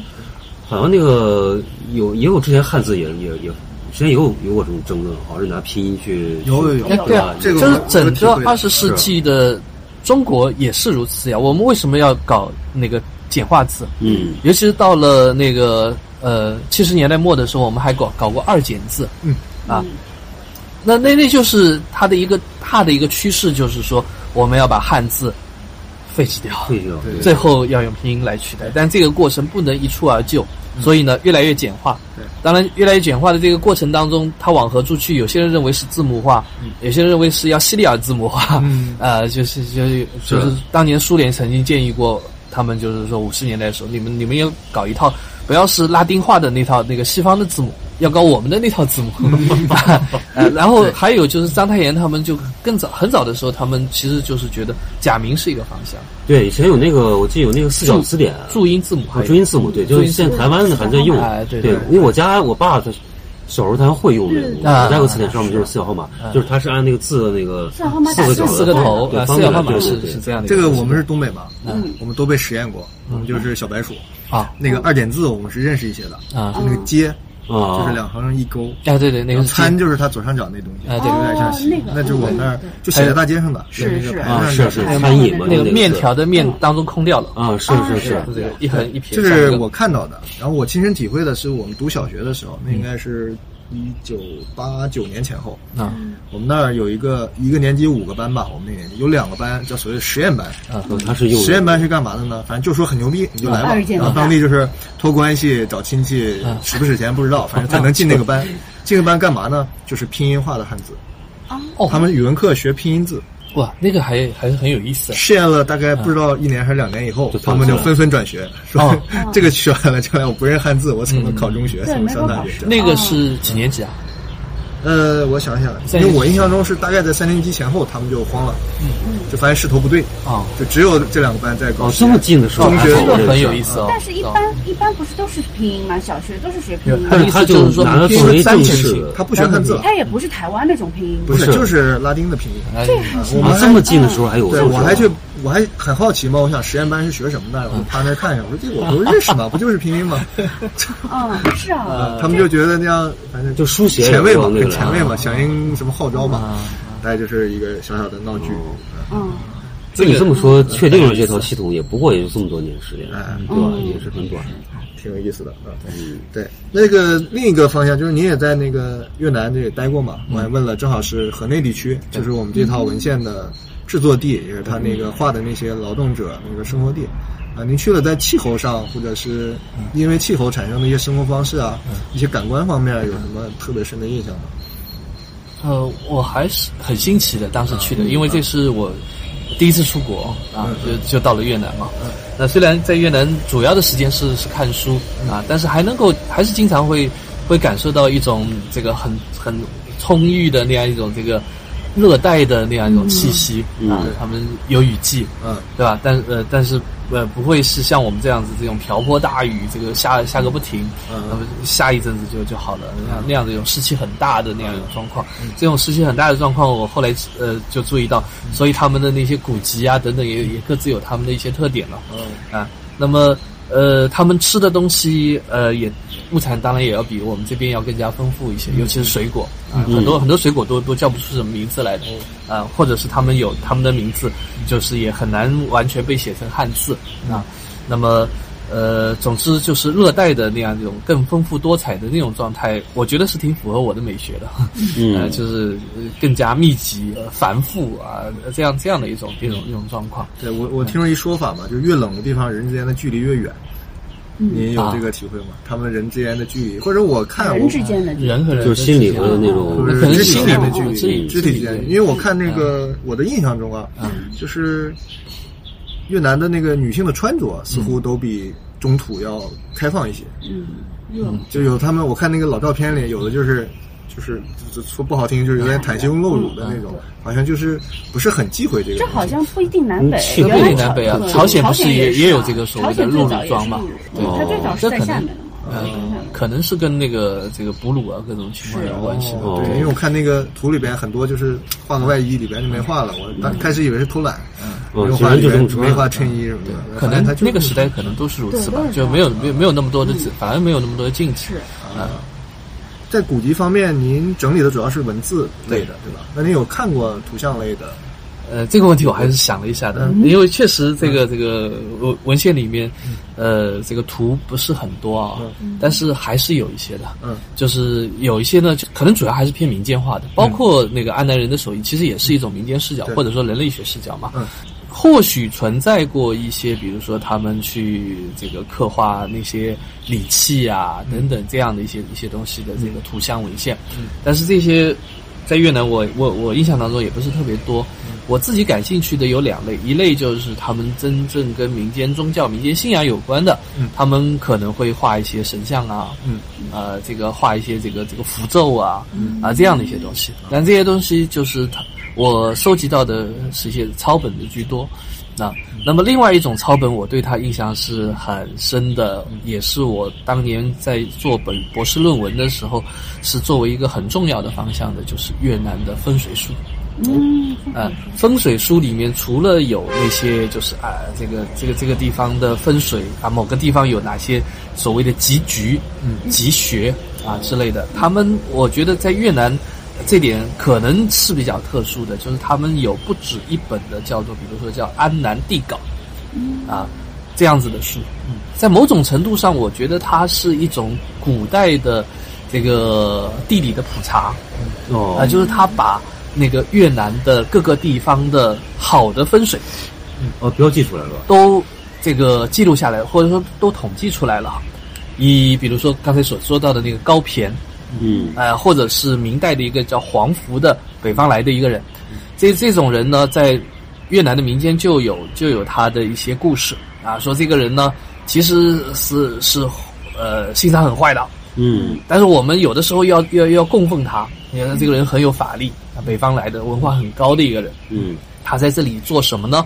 他在这里肩负着多重的任务，除了摆到明面上的被记载在史书里面的那样一些这个这个这个官什方么的这种这个什么呃驱赶呃侵略者啊、嗯统治啊等等，他们还有一个就是要破坏我们这儿的好风水。哦，这是来破坏我，也就是说他，他是一个风水师，一个秘密的风水师，正是他们曾经做过我们这儿的一个地理的普查。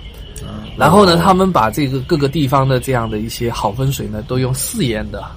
诗歌的方式，嗯，再把它记录下来。嗯嗯啊、那个这个地方的这个风水是朝哪个方向的？比如说嗯这个前向，嗯或者是对向，或者是什么向的啊？那么位于什么位置的？呃，什么时候葬下去？葬了以后会发将军，嗯还是发皇帝，还是发烟粉等嗯等之类的？哦那么这样的书我，我看到过几本，它里面还有还有一些风水图，哦，就是风水这个东西，我当年还是也研究过一下嘛，就是在我们这儿也也流传有序了，有有两个不同的派别，一个派别是福建派，一个派别是江西派。嗯江西派可能更早一点，它又被称之为叫刑法派或者峦头派，它是讲各种所谓的有一个词，我们现在都还在用的叫来龙去脉。嗯，哦，来龙去脉是一个分水学的术语，哦，是这它么它讲的是山脉的走向，这样子龙呃，这个龙脉，这嗯个这个这个，它是山脉的走向，跟呃，你跑到一个地方去，它那些分水先生都是做田野的，嗯，就是他在那那先看哦边看这个这个这个山山势是山怎么山势怎么走的，然后来判定这个这个好的地方是在哪里。嗯有的时候也很精确，精确到比如说这个这个桌子是好好分水，旁边那个桌子就不是好分水。哇，这么精那今彩，天我们那看一么下，对的， 我这个选的呃怎么样但？后呃，这个这个这个呃呃派别，据说是从唐代的时候就从宫里面流传出来的。呃，所以一个姓姓杨的叫杨云松的人，他们从中唐的时候大概到了江西，然后开花散叶，哦我就变成另外啊，了所谓的江西派。哦，这样子那么再后来的，可能是到了宋代以后，那么随着学术的发展，他们开始使用罗盘，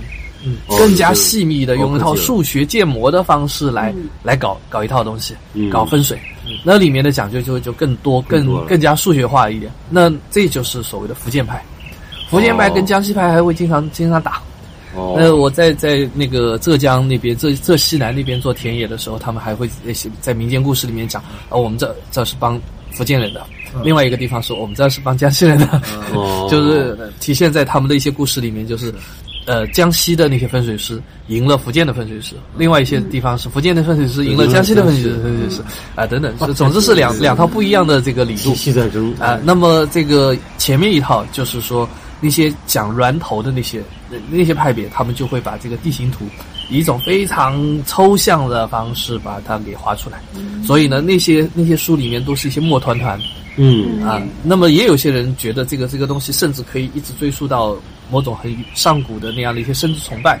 呃，说这个这个所谓的分水学，实际上是跟女性的那个什么生殖啊啊、这些这些东西是有关系的啊等等。那么总之，他画的那些图里面是看不出来的啊它。这个图是我好像看过那个图，但是中国也有也有一 些这样的哦这个它分就水术的是图，像一 个一一个些地山形图一哎样对对的，对 然后都是像简简笔画一样的，水位对对对对对。但是你你你是呃看就是是看不懂的，看不懂，其实就是你可以把它当成把它当当代艺术嗯艺术来看嘛，就是那样的一些符号哎符号 对学对对那种。哦这这套画册里就有一个看云先生拿着个罗盘，啊很小很小一张，那说说到这个，我就觉得那个侯碑里侯，我有真本侯碑就是一个就是一个人体地形图，就是嗯它啊，啊嗯，就是整啊，还有个。这一层吗？我觉得整个看下来就是来把它画下来就是一个画下来肉肉 图， 你你把这个图画下来，你这个参与的事情就完成 了，放在这本书里嗯那。蛮有意思的。原来他这么重这一块东西，哎对，你还记得吗？就是鸿运一开篇五重凤，那本鸿运一嗯开篇他就说算命嘛，嗯就是他在街上算了一个嗯命，然后准不准，然后说一开始不准，然后把把他拘到警察局里面去，呃，嗯就是把那个算命先生拘到警局里面说他说的不准，嗯因为你看，就是我我刚找你算命，你说我命好，我就我就。嗯，没有工作了。然后后来嗯算了算，一个夫人过来，然后又把就是一个就是开官始官起夫人义过是吧嗯来，对对，然后说，哎，你你就是就你你可以你到我家来做工啊什么，好嗯好像是这么个情对节，对我忘了。然后后来就是就就翻冯玉转了那，个角色嗯的经历也挺韦小宝的，是吧？嗯，对对嗯就后后面我还没看完，我是抓紧这这几天在看的。其实那个嗯朱老师那个阿阿贵那个嗯阿 Q 阿 Q 做皇帝那个民间故事也哦是这种核心的，哦是是是，小骗子歪打正着当皇帝那个，嗯《红玉》里面讲的那个算命是所谓紫微斗数嘛，对对，左右都是。呃，这个我们可以看到中越之间是有交流或者是沟通的，分水啊，这个是啊，这个紫微斗数啊，这些东西都都都有。嗯，对我还看到一个符号，就是呃不是符号，一个小图像，那本书嗯里，它叫就是类似于仿鬼术，防鬼就是术用汉字写的，就模仿的仿，鬼啊，模仿的仿是吧，哎。啊我有哦点，印象防不鬼太深，哎，嗯他干嘛呢？他就是拿两个嗯，我猜是筷子，什么东西，然后搭着一个弯弯的不知道什么东西。嗯，啊，这个就让我特别亲切，因为我小时候跟家里人的亲戚就做过类似的事儿。啊，我们是用四个人，因为他要不能让人作弊嘛，有点像那个笔尖或者快仙那个，那四个人顺顺序搭的像一个风车状的一个方阵，然后要有一其中一个人要祷告，呃怎么祷告我不记得了，那时候我小，然后所以要拉住我嘛，我就不会参与作弊嘛，听不懂他们要干嘛，然后他那个筷子头它会显示一个选择，就相当于问神帮你做一个选择，呃，就是这是东北的流传下来一个老的古老的东西。这个这个其实嗯在都都在一个大的一个系统当中，就包括你刚才说的笔仙啊，嗯嗯，所谓的就是伏击或者叫伏鸾嗯，对伏击伏鸾这个东西越南也有，包括我们上次提到的那个越南最重要的那样一个民间信仰，尤其北方啊，叫做母道教母道教。母道教的以往的那些经书，呃，我我曾经研究过，就是它近代以来的那些经书，基本上是用南文写的，但里面的一个基本手法就是伏击。嗯，然后一些人就是在一起，就是服软，嗯，然后这个这个这个啊，神柳姓公主就降神了，对，嗯啊，然后就就就就呃龙飞凤舞的写了一写了一首汉诗，啊，有的时候也会写南文诗，嗯啊，这然后他们把那些那些那些那些诗啊，还有一些他们的那些这个命令啊这些东西就就就刻刻出来，记下来。啊，就就是呃记下来，然后刻印出来，啊，是定定成册，叫《国音真经哦，这个还记下来》呢。啊，对的，哎，这个在咱们这边是不是不太好记下来？啊，他们都会记下来，有的是写在米上，或写什么，就是是的嗯看完就没了，嗯或者写在香灰上，就不太愿意被就不能记下把来它公公弄对，说因为出我来。呃看那些南方也有记下来也的，有文献当中也这有，有文人们也这么是另干就是另记嘛，就是原嗯原版没有多少。啊啊，对，原版没有记下来这个挺有意思的。反正这种对应关系也是我挺感兴趣的。我，但是那本书因为是法国人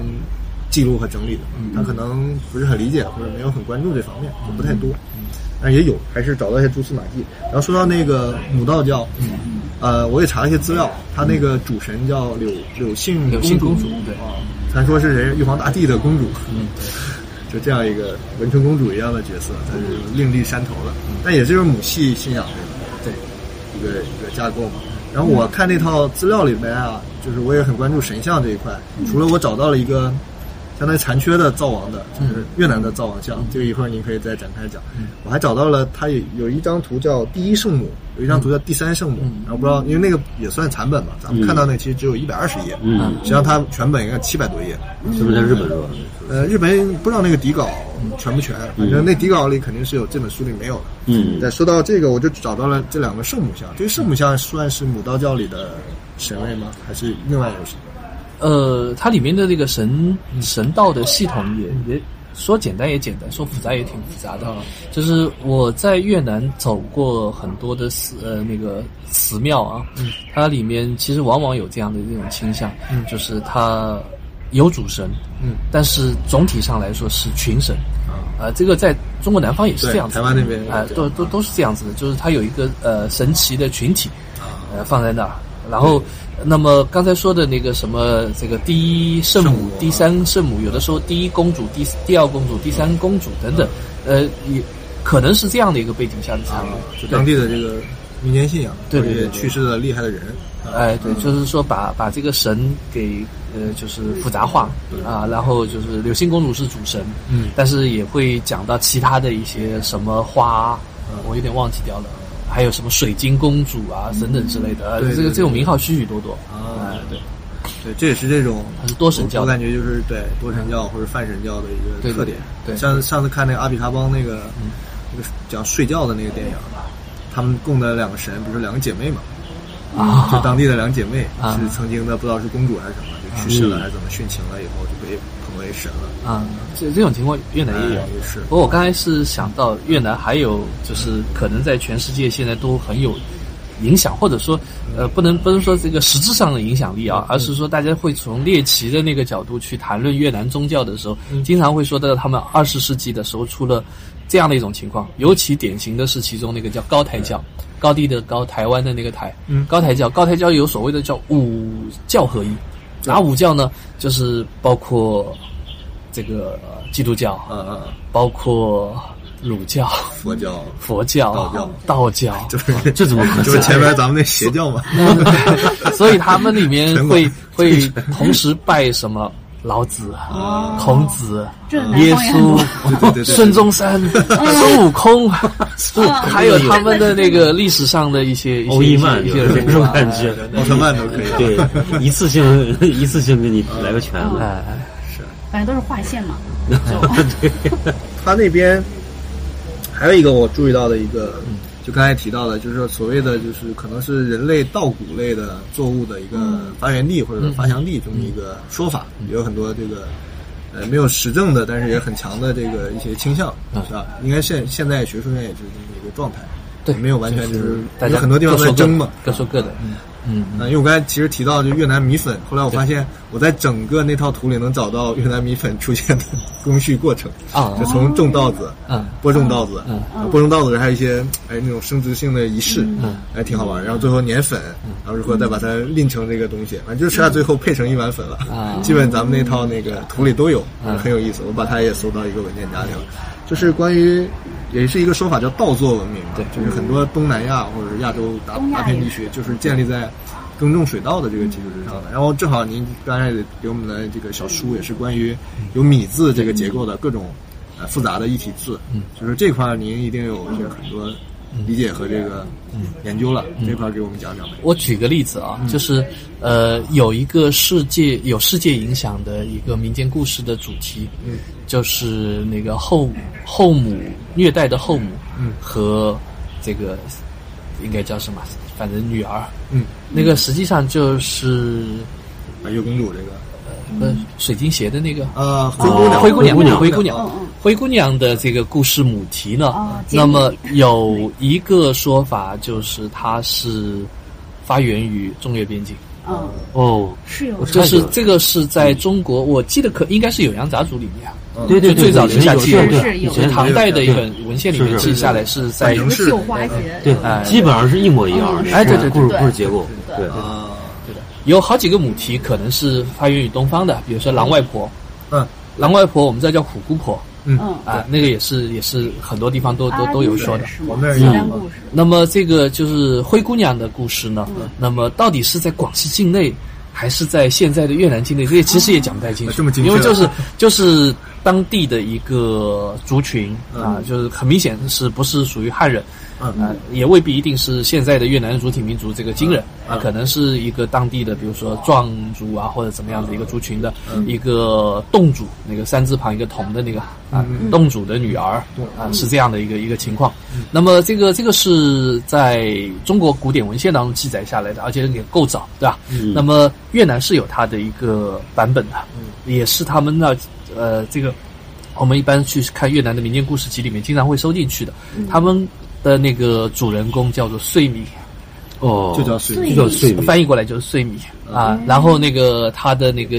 呃这个同呃是不是算是同父异母的，还是是不是异异父异母的那个节目，就是他的后妈带来的那个叫做阿康，也有叫阿米与阿康啊这样一个故事。哦，从这个名字上我们可以看到，就是它里面有有价值倾向的，对对就是是米还是米嘛，嗯对它是珍珍贵的，这个汤米还就是所以汤汤就是不啊，糟对粕，但就是但是它是糟粕用用稻作文化来哎，来命名我的觉，得影视这个东西，哎，嗯所以你可以看到，就是说他们的一个民间故事里面的农业主人公的农业命名上面都可嗯以都都都带着这样的一些这个哦这个稻作文明的这样的这一个故事的核心其实灰姑娘也没改嘛，啊中间不也是嗯一个难题，就是把一个哎女山给分开嘛。对，阴差阳错，它保留了这个信息。是是是，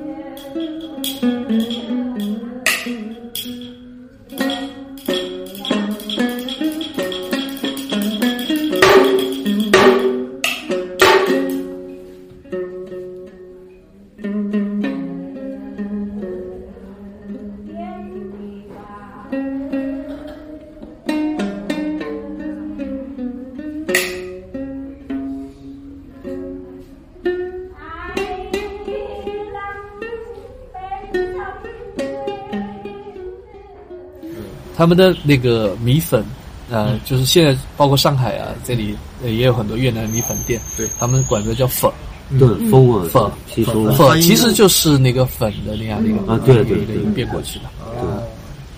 对 T H O 这是欧对，就是应该是，就是从这个大众角度来说，越南文化在全世界影响最大的一种哎对食对物，对对对嗯你从从欧洲到美国，从亚洲到这个，它全都全都有这个。对，是。那那个汉汉语的典籍里有对法国殖民的这个事情的这个这个讽刺也好啊，或者是是是是是反对也好，嗯有这种体现吧？当时看的不多啊、就是，但是肯定是有的，就是，呃，他们反抗法国人统治的一些人还在使用汉文嘛，嗯嗯包括其中包括有人还流亡中国了，在二十世纪早期有一个叫阮尚贤的人，嗯他还写了一些书，呃，其中也包含了那种痛切之情的。最后他是在杭州，嗯是不是出家了？我不记得哦了，反正最后死是死在杭州，嗯大概是埋在晋祠寺上面啊。西离西湖旁边不远的一个山头嗯相当于他，的嗯哦但我没没有去找过他的坟，后来是不是？那他的资是不是料还就是在留在中国了。对，有一部分留在中国了，他还就在中国的呃这个当时的一家报纸上发表文章啊等等。这部分也是您的学术范围。呃，当年曾经曾经看过一些材料啊，但是文章基本上没怎么写到。就主要精力还是在越南那边的。啊，对对对对，他也有一本那个就是汉文小说，或者说其实是笔记小说啊，也被也被收录到那个越南汉文小说集里面去啊，就算是也算是流亡者了哎，我想起一个越南人，非常有名，徐克，啊它哦是 他是越南孩子，哦，是他吧是？在越南长长十几岁才去香港。嗯啊哦，啊，徐克是有这样一个经历。那我我就刚想到，就是他现在越南人这些，就是姓氏什么，他们姓的还是，呃，比如说刚刚有那个这姓个大姓我姓还是还是韩软姓，阮，啊最主要是阮，阮可能还是跟他们最后一个王朝姓姓阮有很大的关系，哦就是他们国姓啊。就基本上跟中国这个姓还是很对对对，有人专门研究过，就是中国有学者专门研究过越南的姓氏的组成，嗯大概有个百把个姓氏吧。然后其其中，中国说没有的姓氏几乎就屈指可数一两个。哦还可能有他们的那个不同的民族背景，可能他们他们也有也有五十将近六哦十来个民族嘛，可能有这种情况啊、但基本上都还是嗯汉汉姓为汉主汉姓为主哦。但是他们有的时候呢，有这样的一种情况，就是说他们一个姓，比如阮姓，嗯太大了，太大了，然后会分出一些分支，哦，就分支有的时候它会标志在姓里面。就变成复姓人了，变成一个类似于就是软后面加一个什么字，但那个字呢，哦有的时候也也不太正式，就不提了就啊，有的时候也不太正式。还有一种情况就是他们的某些这个皇室，他们后来跟中国早期的这种姓氏有点相关，比如屈原的那个屈，他可能本来也是。皇族的那个姓氏，嗯是本来是一个姓氏，但是后来后后来这样分开来的。越南也有一些，比如说尊氏，哦这个尊是尊贵的尊贵尊，的士是就是教士的那个士，这个尊是他们因为在末代王朝里面有一个皇帝叫阮绵宗，嗯，那个宗就是宗庙的那个宗，所以呢，他们宗这个字就变成避讳字哦了，不是所以所谓的尊氏这个姓呢，其实是宗氏。哦哦，哦，他是换了一个音有，哎，对对对，换换了一个不同进同义行词不啊，进这种情况其实还是受到中国文化影响，就是说他们也有也有这种避讳词哦，这个在他们的文献当中是可以感觉他们越早的那些历史人物的名字越越难以琢磨。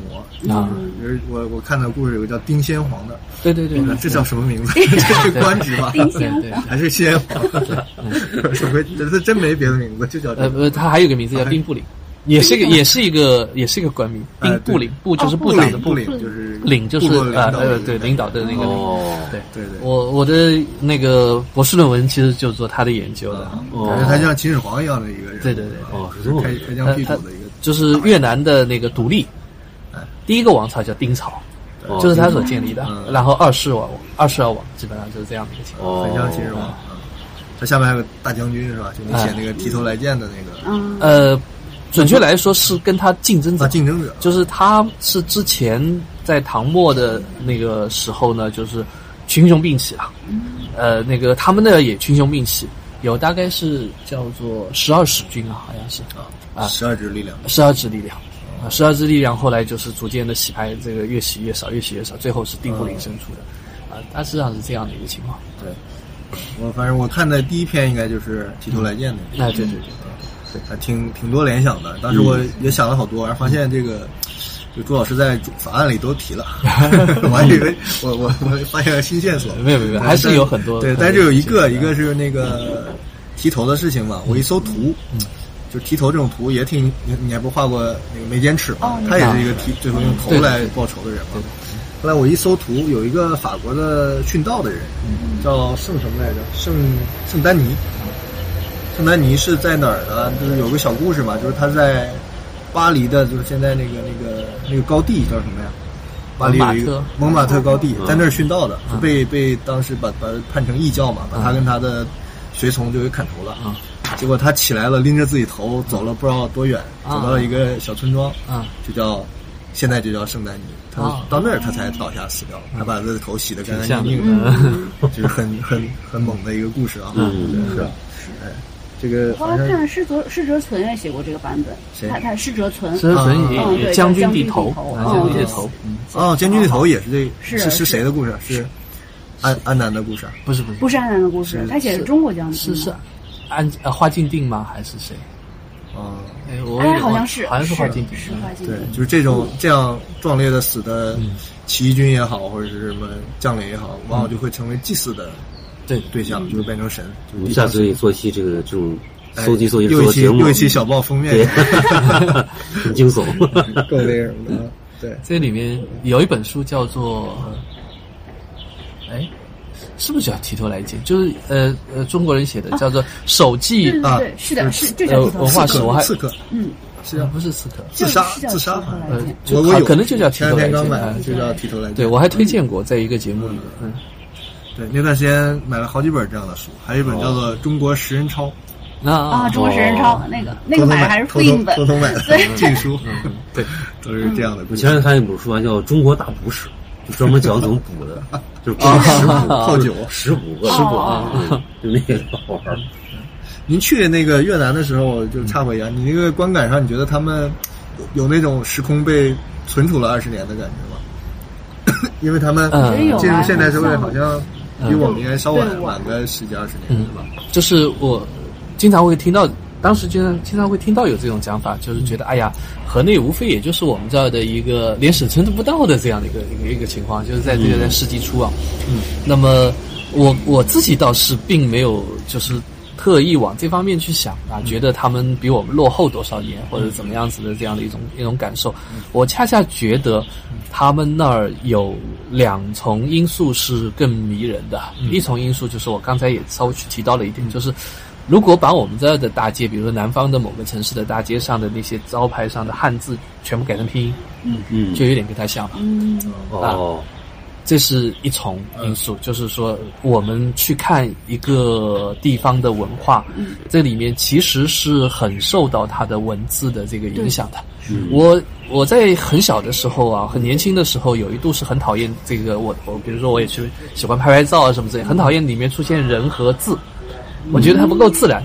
但是那个那个那个建筑可能就就就有有有一点存在于我我所说的那个自然里面。嗯，但后来可能反过来了，我就更喜欢拍那些人和字的那些东西嗯是啊，就我就觉得这个这个东西可能是一个潜在的支撑性的力量。嗯但是如果换一个角度想想，也是蛮有意思的。就是越南，我觉得提供了这样的一个东西，就是嗯说，啊、汉字如果真的没有了。真的没有了，其实是有很多很麻烦的地方。在在现在的越南，他们有的地方是可以感受得到的，就是一个是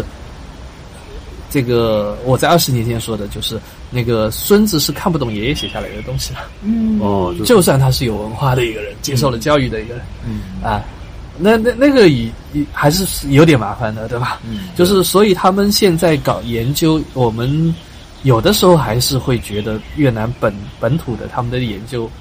会有点问题，历史研究会有点问题就的是。断载断，为什么断你不都有很大一部分的人是不能直接读原著的啊？嗯，他得要靠翻译过一通的，然后再哦这这就这这是嗯怎么搞呢？转了一下？啊，对。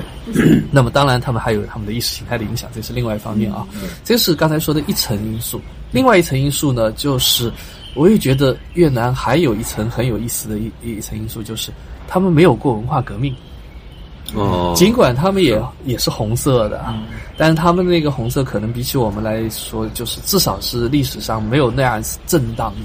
然后就是我刚才说的那个，就是他们转个弯儿，你就会发现，哎，有一个古迹啊，有有一个传统建筑啊，有一些呃这个这个这个这个神秘文化的那些东西啊，它还保留在这儿。这种状况，其实至少我所知道的，就是江南这里原先也是这样子的呀。嗯，那些聚落里面，它其实就是有有许多的这个很发达的那些那些神道的信仰，嗯那些东西在在二十世纪的时候，这个经过五四，再经过那个四九之后，它就一遍一遍一遍的这个，尤其是后面那一次，到了文革，全部把它扫荡干了。嗯是扫荡干净了以后，到了八十年代的时候，比如说浙江那些地方，他们在经济复苏了以后，他们其实是需要那些东西重新回来的。嗯重新回来的时候，我们经常可以听到的是什么呢？一种情况呢，就是他们也还是要这个搞得好像很兴盛，搞得好像煞有其事，但是已经有过断裂了。对，所以呢，就是现在复苏的那个地方，那个庙本来是可能是这个拜陈靖姑的，或者拜一嗯个呃什么什么什么什么夫人的，啊那个一个更小的一个神的。嗯那现在呢？哦，这里拜是拜观音的，哦，那里是拜观音的， 啊，旁边还是拜拜观音不的一样啊， 就是已已已经有过这样的一层断裂了。对，而他们那边呢，据说这个断裂要温和的多，嗯啊，就是可能跟中国有关的一些东西被遏制了，嗯啊，他们历史上也曾经早就被遏制过，啊，那么但是他们据说有一些过这样的一些小故事，什么某个地方的一个书记啊、那他说呀，我们要把这些封建的东西全铲除掉。这结果他的爷、他的父亲、他的爷爷说我是主老，这个这个这个地方我说了算，所以那个村庄里面那些还料留还着东西还还留下来了。那么，因此就是这种这种感受，呃，让我觉得是很亲切的。嗯啊，那么里面当然也有可能有这样的一层因素，就是他们那十年前修的一个庙，现在去看已经很斑驳了。这也是一种热带的一种力量，哦嗯，就是生长性的那种力量，就会把把那啊个是是时空就就就可能会拉得很开。对，因为他苔那藓儿爬太虫长热得了， 嗯快，哎对快快爬上去了，就发霉。对对对对，他就是哎，它的建筑我观察一下，就是有一种很模型感，啊就是像就比我们要单薄一些，它没有那么多构造成分。像我们这个仿古建筑也好，它也有一个很厚的，对对对，嗯哪怕是福建这种南方的，它也是有厚厚的礼仪式的构造。他们就是像一个纸片儿一样，然后嗯差不多就就是来揉着了。哎对，还有一个很有意思的一点，就是在那个广西靠近越南那个地方，一些建筑也是这种情况。就是你说纸片啊，它它还有一个就是长条形的，嗯，成就是这就个是比我例感，它是不嗯和你的这个对对对，跟跟这个边是不太一样很瘦的，非常瘦长很瘦，啊而且是高高的。对，就是呃，我在越南听到的一个一个解释，我觉得不能完全说服我，但是道理可能是有的，就是他都想争一个门面房，哦，呃，后面那个街区，所以它可以拉得很嗯长，呃，就一间门面，它后面可能拉出四五间那样子的。哦，啊，然后呢，又又造得很高，其实我觉得有点像那个那个那个南方的这个竹子啊，嗯拼命的往上穿的那个样子。啊，所以在越南的那个他们的土地革命啊等等之类的，也没有我们这边那么严严苛嗯嘛。包括他们计划生育也是如此，哦他们一开始就是这个二胎，呃，甚至三胎，啊这样子的。而且呢，就是你是党员，你要做做干部，嗯那这个执行的严格一点，听说是这样子。那个你你是老百姓，那就生着呗，就是这样子。啊，说到刚才建筑的比例，它挺像它国土的嘛，你看对对就是它它长长长对嗯又瘦又长，对要把胳膊挖成一千份 儿，就是瘦长的，纵我跟你说，叫什么家国同构。对，对，然后那个说到这个，就朱老师的作为作家的身份了，啊嗯我觉得这是非常鲜明的一个写作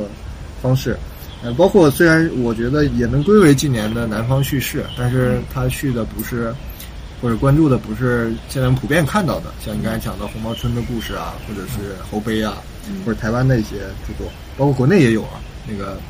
那个《潮汐图》是吧？嗯、也是这个这个这个这个现象里边的比较出彩的。但是我觉得朱老师的他虽然关注的是这边，但其实更关注的是从古籍、从志怪的这个角度来的一些线索。啊但我就不知道，嗯，您对越南的文学的阅读，或者是呃文学圈或者当代文学有没有什么了解，或者是嗯，这方面了解的确实不是很多，啊，不是很多。那个有有一些翻译过来的作品，还是会去读一下的，包括刚才说的那个《鸿运》嗯啊，但是总体上来说，还是带有某种偏见吧。嗯，这种偏见就是我我也不太会去读我们五六十年代的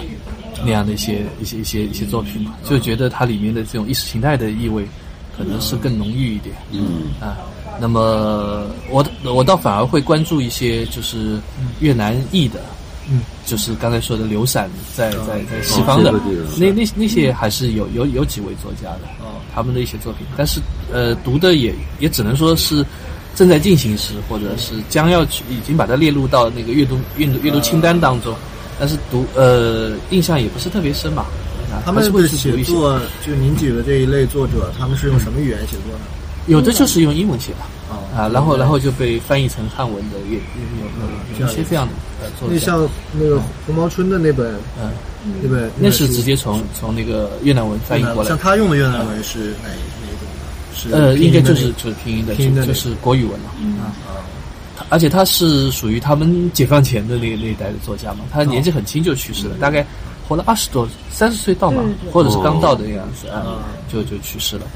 那再当代一点的越南作家，你有相对熟悉的？呃，了解不多，呃，就是也也有人翻译进来过，有我觉得有点类似于就是得茅盾文学奖哦的那样的一些，就是很、还是比较很现实主义的主流，的呃，对，有有一个保宁的那个战争哀歌，啊，啊、也也是那个红毛是那个鸿运的那个译者，呃，北京大学的夏露老师翻译的啊、哦，是这样。对那行，那个在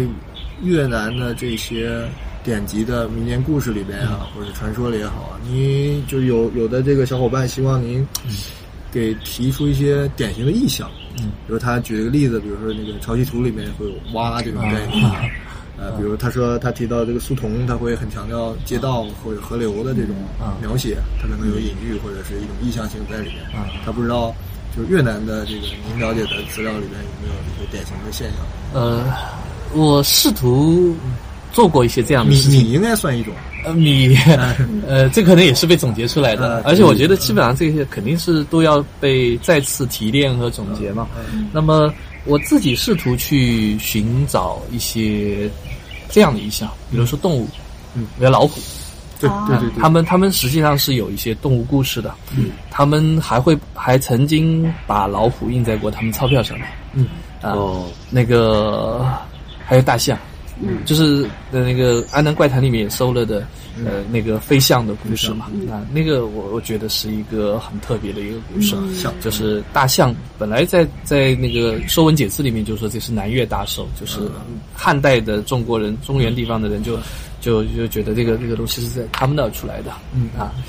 那么类似的这样的一些这个物啊，就就是那个物种也罢，或者就是生物也罢，这个其实也是中国在两千多年前就曾经注意到过的事情，就是中国最早的那些典籍当中就已经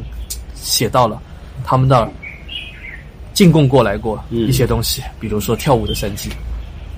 嗯，那个中国古代有一个很著名的故事，就是说这个周公的时候，也有说后来也也也也也也有几次这样的这个这个进贡，就是南方一个遥远的部落，这个部落叫做乐商，衣裳的商，嗯，衣裳的裳啊，乐裳氏。这个乐裳氏，有些人包括越南后来普遍就认为这个就是我们这儿，嗯呃，因为它里面带个月月字啊。那么他们这个千里迢迢，带着一个庞大的翻译队伍。为什么要带庞大的翻译队伍呢？它跟跟中原不接壤，嗯所以呢，他们到 A 这个地方，然后带上了懂 A 语和他们自己语的这样的哦一个对一个翻一译直转一直转，然后再往前的话，就到了 B 这个地方，然后发现哎，已经没人懂他们的语言了，那那就。只能找到既懂 A 语又懂 B 语的，嗯然后再往前走，所以他们就一直带上了九个翻九个翻译团，这个叫九 译，哎一个庞大的一个翻译团，然后到了北方去去拜见周公，说啊，我们夜观天象，发现知道啊天下已大定了，嗯然后我们把我们这最好的东西就就就奉献给你。那其中可能有的时候会会献上大象，有的时候会献献上那个巨大的乌龟，那那个背上可能有有有神秘的纹路，还有就是会带上那个会跳舞的山鸡。嗯那这个山鸡不跳舞啊，水土不服啊，然后怎么办呢？这边有智者就就说，哎，这个给他一面镜子就可以了。嗯，哦，然后这个镜子竖在那儿的，然后那那个山鸡就开始跳就舞已经，这个不不停的跳，直到把自己跳死。啊，这个这个是我们这儿也很很有这个嗯这个这个历史记载的这样的一个东西。而我们这儿还这个回送他回赠他什么嗯呢？回赠他指南车哎啊，啊！这个南方路远迢迢，这个山路复杂，科技啊，然后你你怎么回去呢？嗯，北方我们是这个这个开着北极星就可以了，嗯啊，那个南方那就给他一个指南车，给这个 GPS 就回去了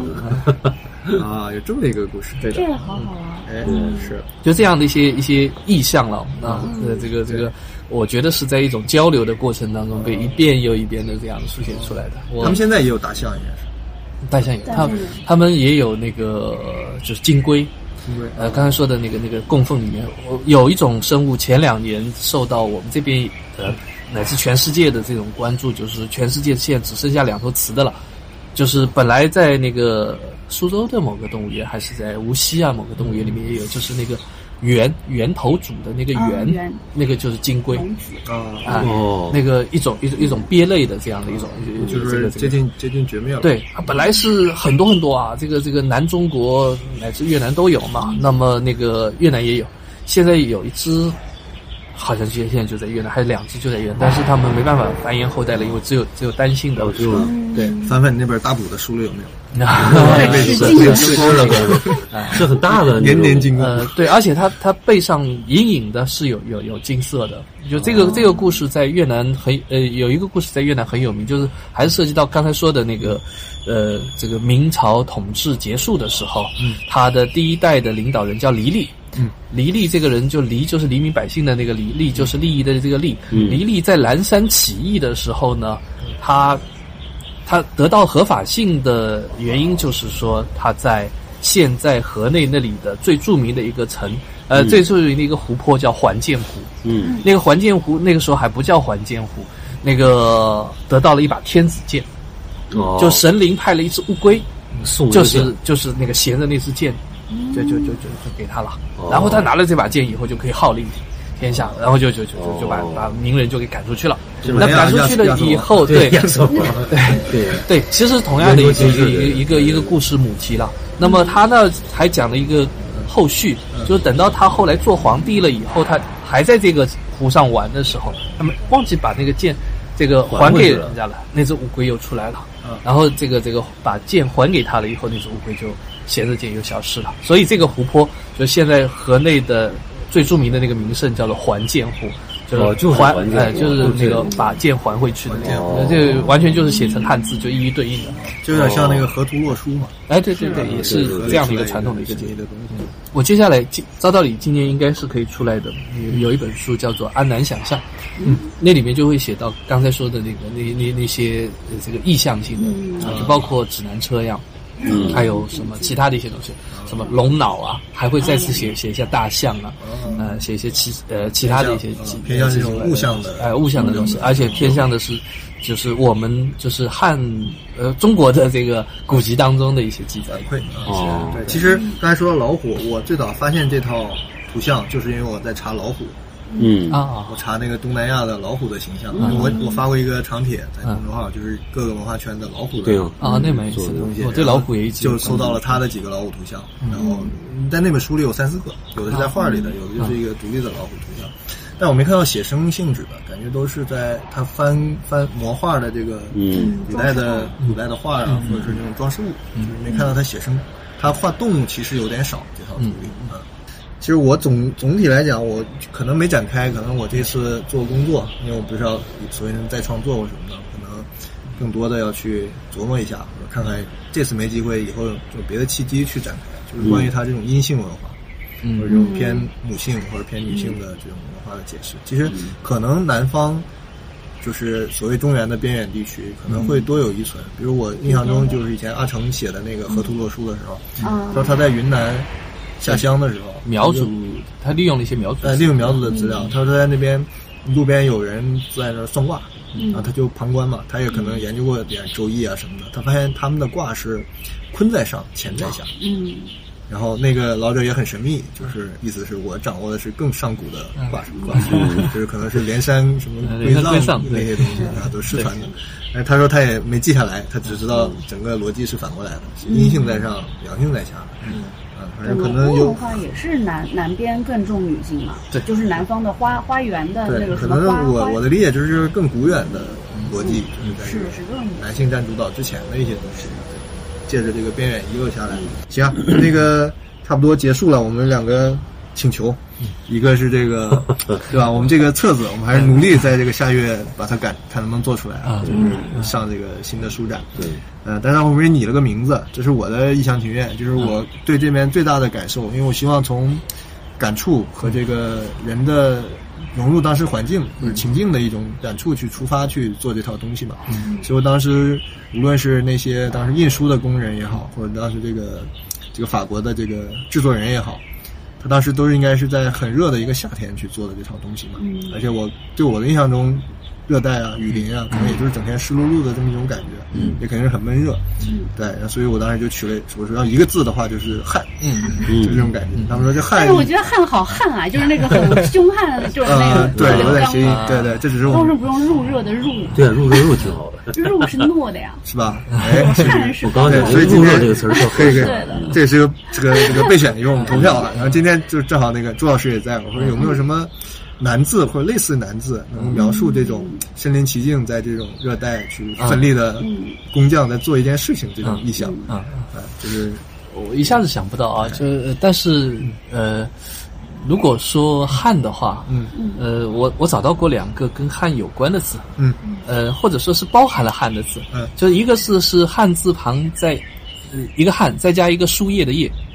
这个书叶在右边哦哎、在右边，哦，对，哦还有一个呢是土汉页在左边土在左，边汉在右边叶，原来是头的意思吧？夜是头本来上是出头汗头嘛的意。思，后来又是那夜个对对，你看夜夜是古啊，对，繁体因为那个个豆盐啊，哦，对，呃，鹅这个这个鹅啊，这个头上的字，包括头本身都是个叶啊都字是，叶，哎， 嗯，对，它后来被假借用作书叶的那个意思，哦，对，所以所以所以所以可哦这能这两字是呃汉字的一体字吗？呃，前面一个是汉字的一体字，嗯那个土字旁的那个字，据说是是男字，难字，那这个字有什么呃，含义呢男那个后面的那个土字旁的那个字反而是干的意思，啊干了，哦 可能就是是旱旱旱干地了和下土啊，这是一个过程啊，哦 就是不看蒸发的意思对。对对，我觉得肯定还是可以找得到一些，就是说，嗯呃，类似的。笔画复杂、生僻的，嗯可能有有有越南的来源，也有可能有其他地方的来源。嗯啊这样写词， 行，那成。那第二个请求就是，因为之前也给朱老师看过咱们这个计划嘛，嗯朱老师主要的这个，呃，反正他我们很荣幸，他也很很感兴趣，但是时间上确实对他来讲有点紧，嗯他本身工作也很忙。是到几号啊？四月二十号四做月完二，十四月号二做十号做完对完啊吧。嗯 但是好在呢，我们习惯于就是动态做书，就嗯是一边调整一边做，最后就出来。所以这样我们肯定能够争取最多的时间。如果嗯您还有余力的话嗯，可以参与这个项目。呃，我我就一直不是特别清楚，嗯就是以什么样的方式来参与，比如说一篇文字，对，这就是我们开放的地方，嗯就是其实我们的现在征集来的参与者里边嗯有工程师啊他可能会写东西啊他也可能会制图，但他肯定不是像九幺这种艺术性的图。嗯嗯然后还有的就是纯文字的，还有的可能他说他想采访点跟越南有关的越南裔的一些。嗯对，一般我们这儿你加个头旁，对，所以就是可能方向大家都不一样。嗯像我本人可能是的是，我我开始也是想写字，也想画画，但现在我更想对着这个男字做点什么。啊嗯，就是容易。造个字呗。走对，我就想造模个仿自己他，可以然后就跟他们的宗教或者有点关联，这是嗯我的目前模糊的方向。那留给我的时间也不多了， 留所给我以们的时间都出不多出差完了赶紧这个着手，对，后面我们还要做这套书，嗯这其实都是蛮开放的。那另外呢，我其实呃也找到一些关联，就像我看您这个《安南怪谈》的这个法案里边就提到他那个灶王，嗯就是在有一个故事里，就是那个那个强暴大王，嗯，对，哎，他是信信奉灶王，后来又又慢待了灶王，然后里边就提到了一个点，就是他们的灶神是女性神，嗯，跟我们完全是反过来的。可能你们家里贴过吗？没贴过。我们造神是一个男神，两个两个女女神神跟他在一起两个女，然后他们是反过来的，是一个女神和两个男的在一起，前卫特别前卫，没有。然后在这套图里其实就有，就有一页我找到了，但他没有按照灶王的那个完整的图画，他就画了三个角色在那儿。我觉得可能是没画完，或者那个当时那法国人不太理解这个东西，嗯可能就没有没有记录完全。对，我觉得如果说，嗯，就万万一您时间不够的话，可能我会可不可以就是摘取一些您那那这嗯当些然信可息以跟这个做一个图解。可以，嗯，这是一种一种。然后还有一种方式呢，就是，呃，因为我们很多人做嘛，我们肯定绝大多数都是非专业的，或者嗯对人类学什么的没有什么天然的基本功的，就肯定很多问题嘛。嗯所以或者您作为一个顾问，啊老师给我们把把关，别犯特别原则性的一些错误对我我就我所知吧，哎到时候行那个那个当然也没问反题正。看那经理，反正我们最希望的还是你你的这个嗯啊一个切入点，或者比较巧妙、比较轻松的方式。啊我我觉得可以有有有，我刚才顺着我刚才想的那个呃往下说，就是呃比如说一篇文字，嗯，因为我这些文字我以前也写过，比如就刚才说的那个指南车，嗯对对对，啊，然后再搞一个类似于这个这个这个安南人手艺的这种风格的插图，啊比如说哦呃这个。你来画一下，或者是什么样啊的这对，个可以混在里面，是是是吧对对对对指南车那个东西肯定它对它那本书里共创面有是没有的，对对对对啊，然后然后然后塞进去，然后然后就是这个旁边做一个图解了，然后我那个那个可能有个一千多字的样子，啊，也可以也可以再精简可一以下啊或，者哎怎么样，这是一个切入点。对的。然后关于安南的手艺，因为我以前也也也也注意到过这个这个书了，我觉得还有一个思路，其实嗯这次肯定是是未必的来来得及做，但是我觉得也不妨可以做第二册或者怎么样子的，有有这种做法就是。近代的时候的一本中国摄影集，嗯啊，然后呢，那么他们的现在的做法就是说，去找到这本摄影集里面拍的这个地方，对然后嗯重重拍一下，哦然后重新对应一下啊，对，嗯就是说以一种一种田野的方式来做。那比如说，大家以后有兴趣看看能不能可以可以在越南可以来看这些这些手艺现在还有没有？嗯它已经进化到什么地步了？比如说那个原来木木木刻的这些东西，哦现在都这个都是变印化刷机这样子嗯刷出来了，或者对怎么样子对的。嗯这个这个一种对应更这便宜一个点一千多呃不一千一百一百100年多前年嗯啊前后的这样的一种一种一种对时间的拉扯是啊，这个我觉得也是，其实这也个是这个其实是啊。有一个这个反向的思路，啊就你做一个伪的场景，因为现在的啊 AI 对真的很还可以牛做它可以模仿的非常像那啊个对真实的老照片啊，或者对是对对对，呃但它完全是你凭一些词生 成对的，，啊或者说刚才我想的也是，就是比如朱老师他有的那个有一个写作，嗯然后让这些参与人以他们的想象去把这东西画出来，嗯让一个 AI 也好，或者你画也行，就是对这也挺好玩的。其实可以，对你把对你对这个教教教你的 AI。对，让他去看他能做一个这个这个场景，他想一个什么样的，这嗯也挺有还有一块就是呃，因为我也挺注意的，就是这套图里我把跟就是种稻啊，嗯就是刚才说做米粉、稻啊、作磨面有关的图我都记录下来了嗯。嗯其实跟它跟您这些字其实也有一种潜在的对应，啊就是你这个米字的字嘛，所以有可能我会在，因为我们不介于就是你以多种形式啊参与这些东西也嘛可以，嗯包括我们将来也会就在某些，因为我那个东西我想象的是那种嗯百类似于百科全书式的，就这一页它会左边有。就专栏，比如说这是米字跟米有关的字的专栏，这一页它合着出现了有，它就可以对应出现。嗯对，所以说如果您允允许的话，我们是不可是以也选一些这个字也做一没个问对题应？嗯，嗯，像就是左边就会很丰富嘛，就是有有图，有一些考据，还有一些创作，嗯嗯，大概这么个结构。对哎我已经很期待了。嗯嗯，兴奋了。这这过程怎么那么像那个？就刚才说的那个嗯二次模写和再再再再次模写和那 个，就是用脚写难字。 行行，那我这个目前的问题，这个行，聊聊畅快了，你们还有啥问题吗？没有啊，但是咱那以后可以开很多坑，感觉对对对对对对，啊这个其实展开都是好庞大，我是们完全是无知的一个状态，对对就是对猛猛地扎入了这一块。对对， 这样子的话，天地才更广阔嘛。嗯是是是，啊，今天也很奇妙的一个上午，对，我们各种情况下，哎，还聚在了桂林公园，完成了这个期待已久的一期节目。对，这就是一个我们电台原来是个虚的东西，嗯，我们终于来到这个实的这个地点 了。实在一啊个对，还有一个对对，还有一个对我们对越南的想象和这个朱老师这个这个想象中的越南这种对对在中国园林里面， 在一个菜园里，对，说不定越南就有个一模一样的亭 子。 又是在桂林，这这是一个对，越越南啊桂林河内啊广，西这广西河内有有除了环建湖之外，嗯嗯比环建湖要大几倍吧？的另外一个湖泊叫做西湖，哦，叫西湖叫，西湖。哦所以朱老师自封西湖湖长，西湖龙 王， 原来是那个西湖，哎我以为是杭州的西我湖。啊我我当年那个西湖湖长倒是另有缘故，我那个时候是在读书的时候在瘦西湖旁边啊住了两年，扬哦州扬州那里 啊，然后天天去瘦西湖，那个时候买办了一张门年票啊，然后就眼看着自己的体重发福发福，发 福瘦西湖对就把仗，瘦西湖的这个瘦字给砍掉 了， 不瘦了。啊不瘦了。行，那就今天节目差不多，行那就好再次感谢朱凡老师好的，对嗯再见然后这个常来我们做客啊，啊也感谢九五幺，谢谢你的，谢谢你的迟到，做书不要迟到啊， 赶紧赶紧，一车画完了吗？ 好，那行，我们先再见了。拜拜。拜拜，再见。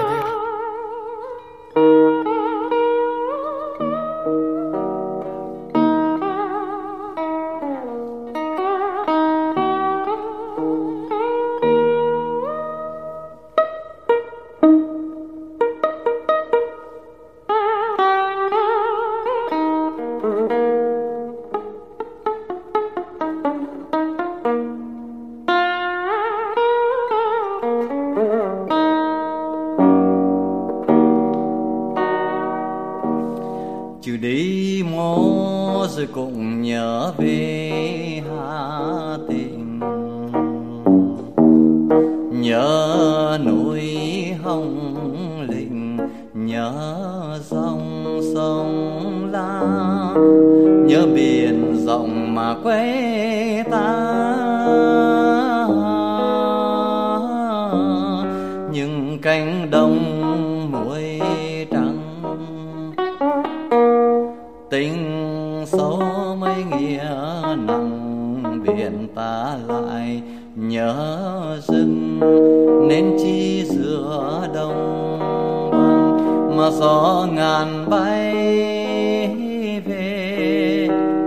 tìm ấm vang sóng vỗ ai đi xa mô đó biết có nhớ lấy đường về đường đông lộc đường khé giao đường hồng lam đèo ngang đỉnh cầm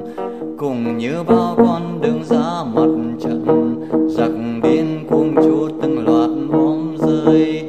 đường hiên ngang vượt qua chuông qua suối theo bao con đường lứa tuổi